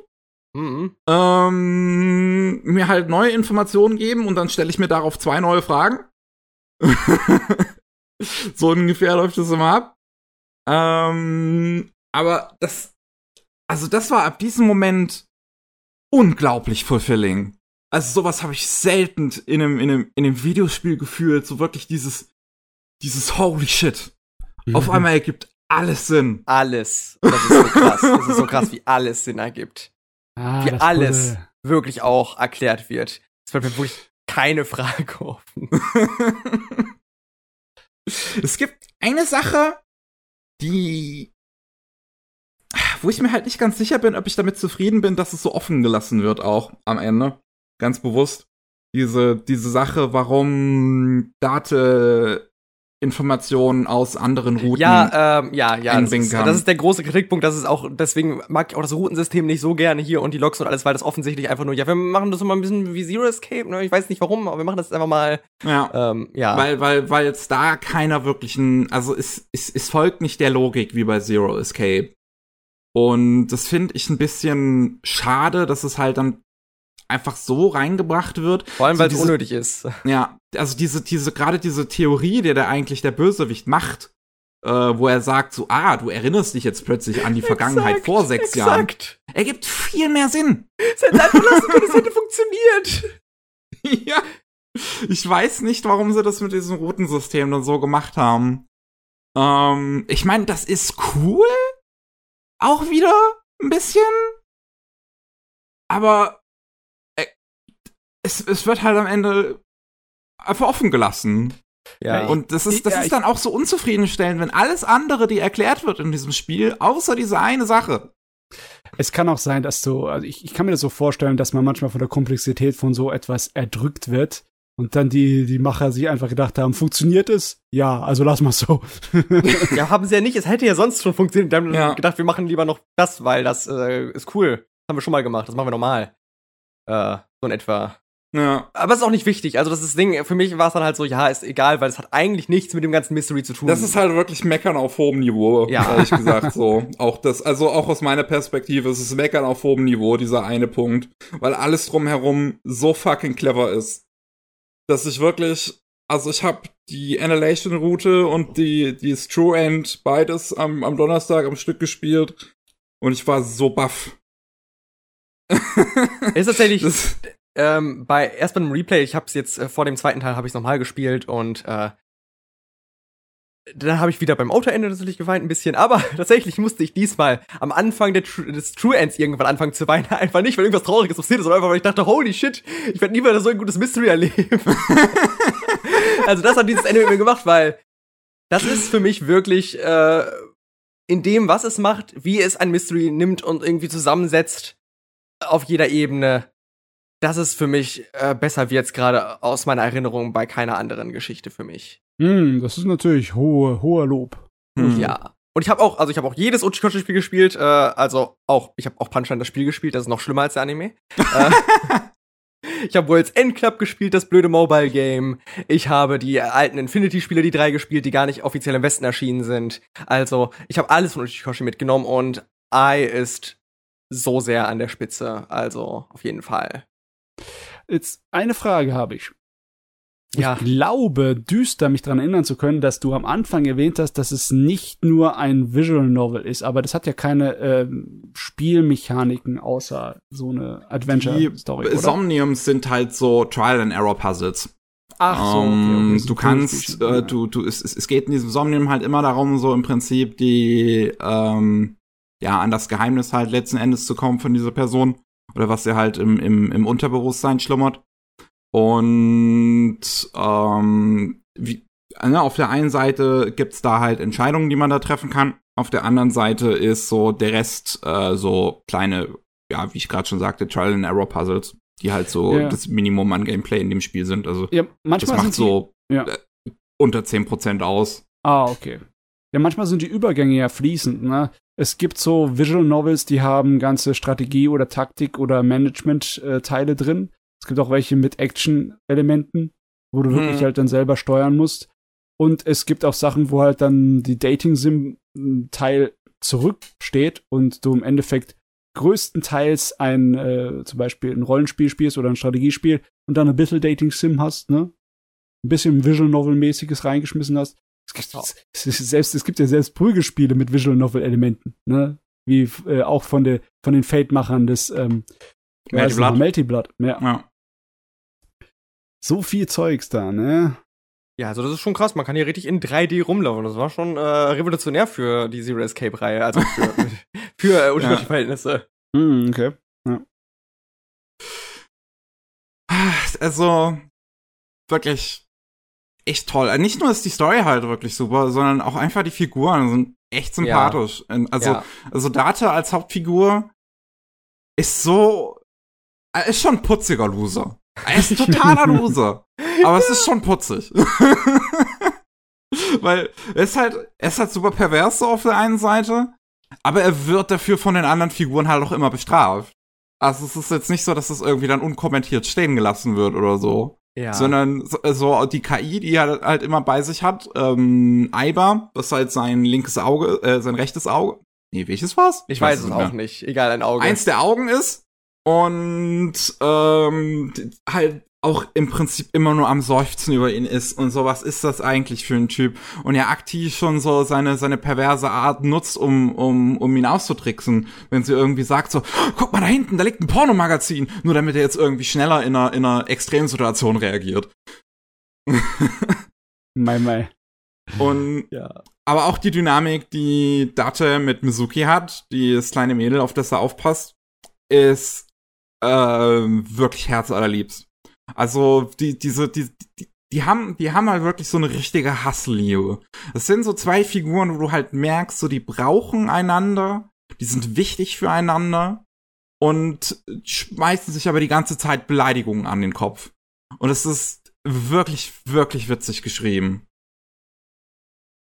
Und in einem Moment hat, und das ist der zweite Moment im Spiel am Ende der Mizuki-Route, der dann auch wieder ein kleines Tränchen aus mir rausbekommen hat. Ja, verstehe ich auch auf jeden Fall. Also der hat mich nicht ganz so krass getroffen auf jeden Fall wie Ota, aber verstehe ich auch auf jeden Fall. Nee, also bei Ota habe ich wirklich aktiv geheult. ja. bei, bei Mizuki war es halt so, dass mir so ein, zwei Tränchen rausgeflossen sind. Jetzt die Frage muss ich ja stellen, weil beim Visual Novels ist es notwendig. Was ist der Zeitaufwand für so ein Gerät? ich bin jetzt bei 27 Stunden. Und Okay, 25 Stunden hätte ich auch gesagt. Ich, ich habe jetzt noch vor, äh, so 100% zu machen, aber das heißt im Prinzip nur noch mal ein paar Sachen anklicken. Ja, aber das, finde ich geht ja eigentlich noch. Das ist noch, die, die Schmerzgrenze ist noch nicht überschritten. Ja, das auf jeden Fall. Es ist auch, also, ist schon an der Grenze zwischen Visual Novel und, naja, irgendwie einem anderen Spiel. Einfach was die Inszenierung auch angeht, ist natürlich ein bisschen aufwendiger als die meisten Visual Novels. Es ist jetzt nicht 2D mit Ja, ja. Sprites, sondern es sind ja wirklich 3D-Modelle und alles Ja. in 3D-Umgebungen. Mit halt ein paar Cutscenes und sowas. genau. Quicktime-Sequenzen, ganz wichtig natürlich. ja. Äh, Ja, deswegen ist das dementsprechend halt ein bisschen kürzer, als was man sonst so vielleicht gewohnt ist. Und ich habe ja auch schon gesagt, also, das kann Uchikoshi eigentlich sowieso ganz gut. Also auch Nana Nine war vergleichsweise kurz. Ähm, VLA war dann, also Virtuous Last Word war dann ein bisschen länger und Zero Time Dilemma war dann noch kürzer. Ich glaube, Zero Time Dilemma ist noch kürzer als Nana Nine. Also, und sowieso, die sind, glaube ich, beide kürzer als Ei. Also Ei müsste länger als Nana Nine oder ähm, Zero Time Dilemma sagen, sein. Hm. Also was lange Spiele angeht, die ich für die Story spiele, dann vergleiche ich es immer mit den Rollenspielen und da sind äh, so 20 bis maximal 30 Stunden eine richtig gute ähm, ja, Metrik für mich. Ja, das wäre schön, bitte gib mir welche. Also hör, hör Ja. ich selten, ne? Ja, ja, ich meine, da gibt's natürlich ein paar, bei, bei JRPGs hast du da vielleicht ein paar Probleme. ja, das ist das Problem, ist richtig. Ja, da hast du wirklich ein paar Probleme. Ich meine, eines, das da rausfällt, wäre zum Beispiel Chrono Trigger. Ja, ja, ja, klar. Das ist, äh, also ich, eigentlich sollten jedes verdammte JRPG die Länge von Chrono Trigger haben. Das finde ich genau Oh ja. richtig, ne? Gott verdammt nochmal. Aber ja, naja. Jo, ich kann, also AI, I, The Somnium Files, kann ich wirklich jedem nur ans Herz legen. Es hat mich echt überrascht. Also auch so Leute, glaube ich, zumindest hat es bei mir funktioniert, die jetzt nicht so üblicherweise ähm, Visual Novel affin sind. Ähm, könnte, könnte das durchaus funktionieren, weil es halt auch einiges an Interaktivität ähm, anbietet. Und es einfach super geschrieben ist. Die Story ist unglaublich clever, aber auch die Fi Figuren, Dynamiken ist, sind echt putzig und, und nett geschrieben und mit einigen emotionalen Beats. Das ist, ist, ist alles ein bisschen, von, von allem ein bisschen was dabei. Ja, kann ich so auf jeden Fall unterschreiben. Sehr schön. Definitiv. Sehr Ja. schön. Okay. Jetzt hat, ähm, ich denke mal, wir sind am Ende, oder? Also theoretisch hätte ich noch ein Anime. Du hättest noch, ich hätte auch noch mehrere Animes. Also ich muss keinen Fall, ich, hab, ich sein, bin ne? out of Anime, tut mir leid. Den habe ich heute erst fertig geguckt. Ja, okay, kann ich da mitreden? Ja, ich glaube, das kannst du. Hm, Ich weiß nicht, ob du fertig gesehen hast, aber du hattest schon mal kurz drüber geredet. Ja. Love After World Domination. Ja, den habe ich auch fertig gesehen. Ja, der ist toll. Der ist super. Ah, das ist definitiv mehr Komödie als Romanze. Also, ja. Ja. Ja, ja. Also die Romanze entwickelt sich halt nicht wirklich, ne? Nee. Aber die Romanze ist schon da und die Romanze ist lustig. sie, sie ist weiter als in den meisten anderen Romcoms. ja. Ah, nee, das, das war super. Ein echt klasse ähm, ja, Zeitvertreib, so zum Nebenbei. Ja. Und so als Abwechslung, weil es ist mal eine andere Serie, ne? Auf jeden Fall. In Love After World Domination geht es ja so ungefähr so unsere heutige Zeit. Das ist, äh, spielt in Japan. Und es gibt die Gelato 5, die äh, ja halt im Prinzip die Super Sentai Rangers oder Power Rangers sind. Und äh, es gibt die äh, Gecko, die Bösewichte, die halt die typischen Super Sentai Bösewichte sind. Mit ein paar Monstern, mit ein paar sexy Frauen. Und äh, die hauen sich gegenseitig auf die Fresse. Und das Ding ist, der Anführer von den Gelato Five und eine der Top-Prinzessinnen, der, der Top-Frauen bei Gecko sind in einer Beziehung. Die ah, lieben sich. Ja. Und versuchen das halt so bestmöglich zu verstecken, weil das halt nicht so gut ankommen würde bei ihren jeweiligen Arbeitgebern.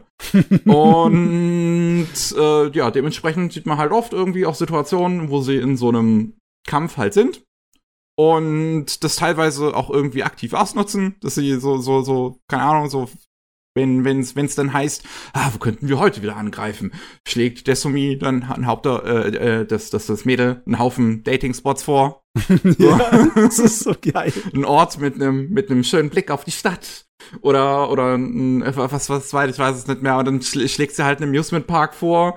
Und die anderen Figuren sind so, so, hä, warum sind das alles Static Sports? Bösewicht so, ein Moment mal, im Amusement Park, da sind doch auch ganz viele Leute. Und die ist dann froh, dass der Plan geklappt hat und sie sich da einen schönen Tag machen kann mit Foto, mit dem Typen von Gelato 5. während, während sich die anderen alle gegenseitig auf die Fresse hauen.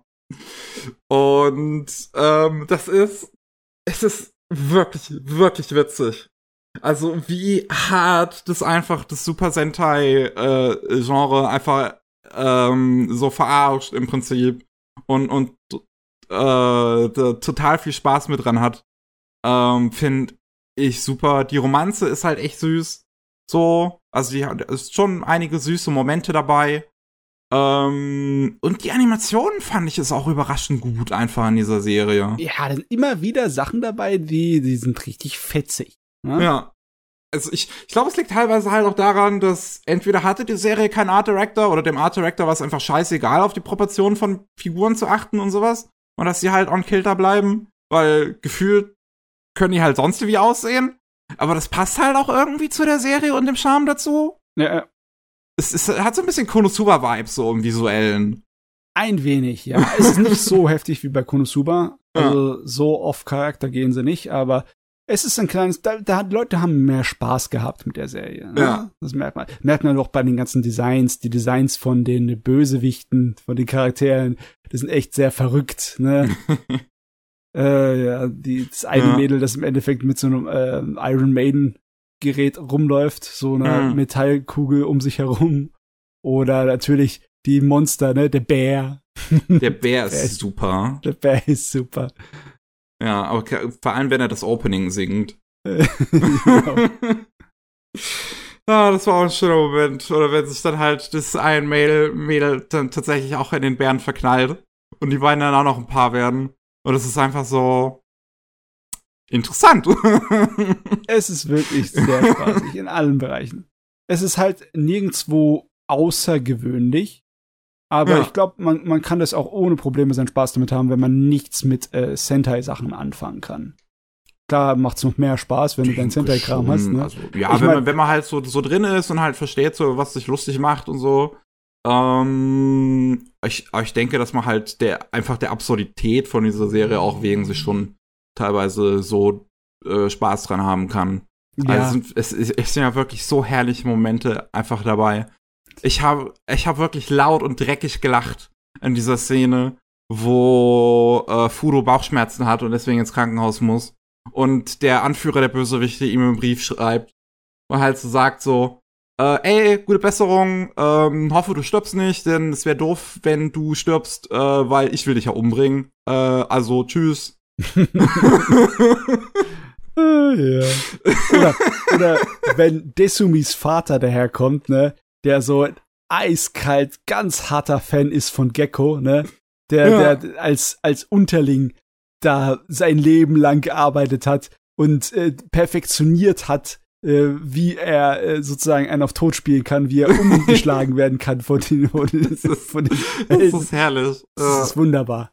Es ist, es ist eine köstliche Serie. Durchgehend gut geschrieben und durchgehend charmant. Also Absolut. ich, ich glaube, es gibt keine einzige Episode drin, die ich langweilig fand. Ich würde fast sogar sagen, dass die letzte Episode vielleicht die langweiligste ist. Da hatte ich so ein bisschen Probleme mit, weil die sich dann doch ein bisschen zu ernst nimmt. Okay. Gefühlt. Ja, ja. Aber das ist jetzt auch nicht so wild. Ähm, also schon wirklich. Es ist einfach, es, ich habe so viel gelacht einfach da drin. Äh, ich glaube, also gerade mit einer Comedy-Serie hatte ich selten so einen Spaß wie damit. Also das ist wirklich so vom Comedy-Level ist es sowas, so, hatte ich so einen Spaß wie mit Kaguya Summer.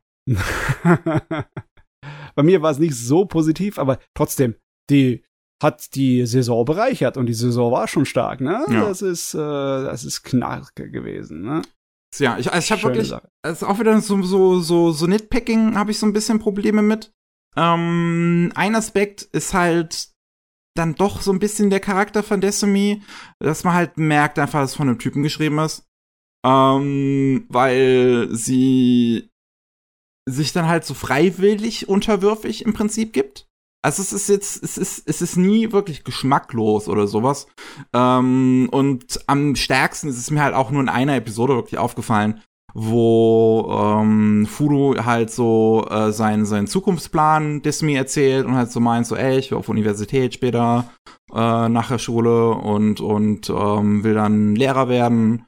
Und dann halt so Destiny fragt so, ey, was willst du eigentlich machen? Und Destiny so ist, trifft dann halt oder sagt dann halt, dass sie einfach nur die Beobachterin von seinem Leben sein möchte. Und das ist so ein bisschen, ja, naja, sie, es sie wirkt so, ein bisschen wie das Magical Girlfriend Trope, so ein bisschen manchmal. Ja, ja, sie hat so ein kleines bisschen das Ideal der japanische Hausfrauen, äh, die, ja. die rosarote Brille, ne? Die will immer die, die perfekte Freundin für ihn sein. Das ist, ja, das ist halt, es geht nicht darüber hinaus, da ist kein großer Tiefgang. Wie gesagt, das ist auch ein Nitpick. Ja. Ähm, und gleiches mit der Anna, wo ich an sich mag, dass die Serie ähm, auch eine relativ positiv konnotierte äh, lesbische Figur hat. Äh, nur es gibt zwei Momente, wo sie halt so Desumi im Prinzip eigentlich schon sexuell belästigt und das so ein bisschen als Joke gespielt wird, wo es halt, wenn man Anna jetzt durch einen Mann tauschen würde, es halt nicht mehr lustig wäre aber dieses, dieses Gedankenexperiment sollte man eigentlich von vornherein nicht machen. Es ist auch nicht lustig, wenn eine Lesbe eine Frau belästigt.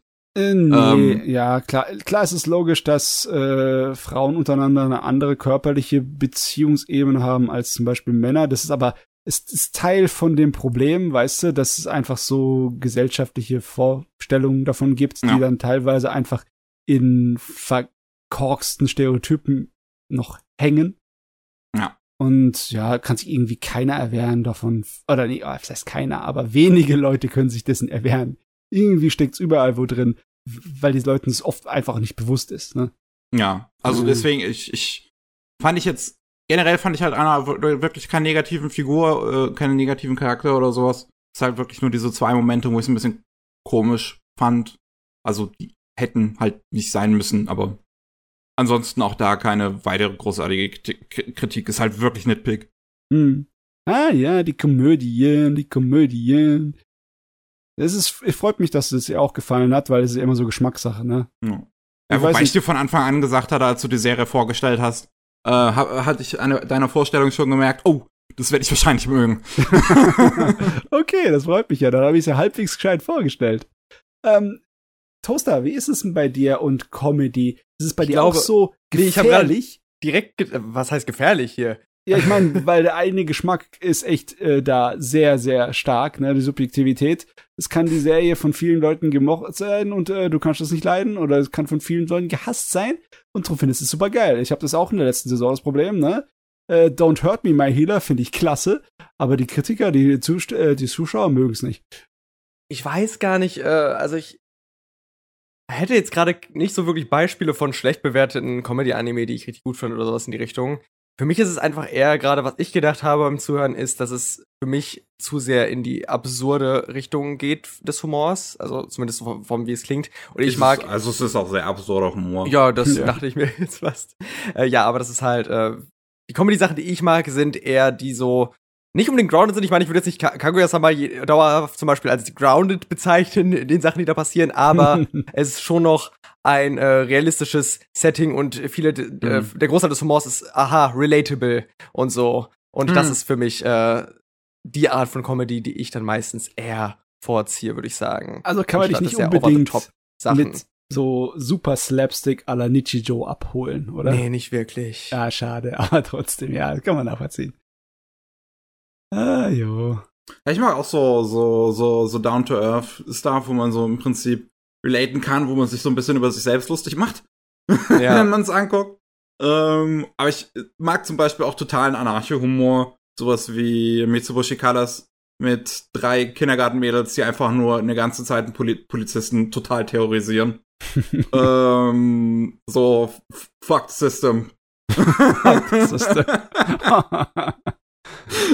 Ich meine, die schießen in der ersten oder zweiten Folge mit einem Spielzeug äh, äh, Raketenwerfer auf den. okay. Das ist meine Sorte von Humor. Das passt.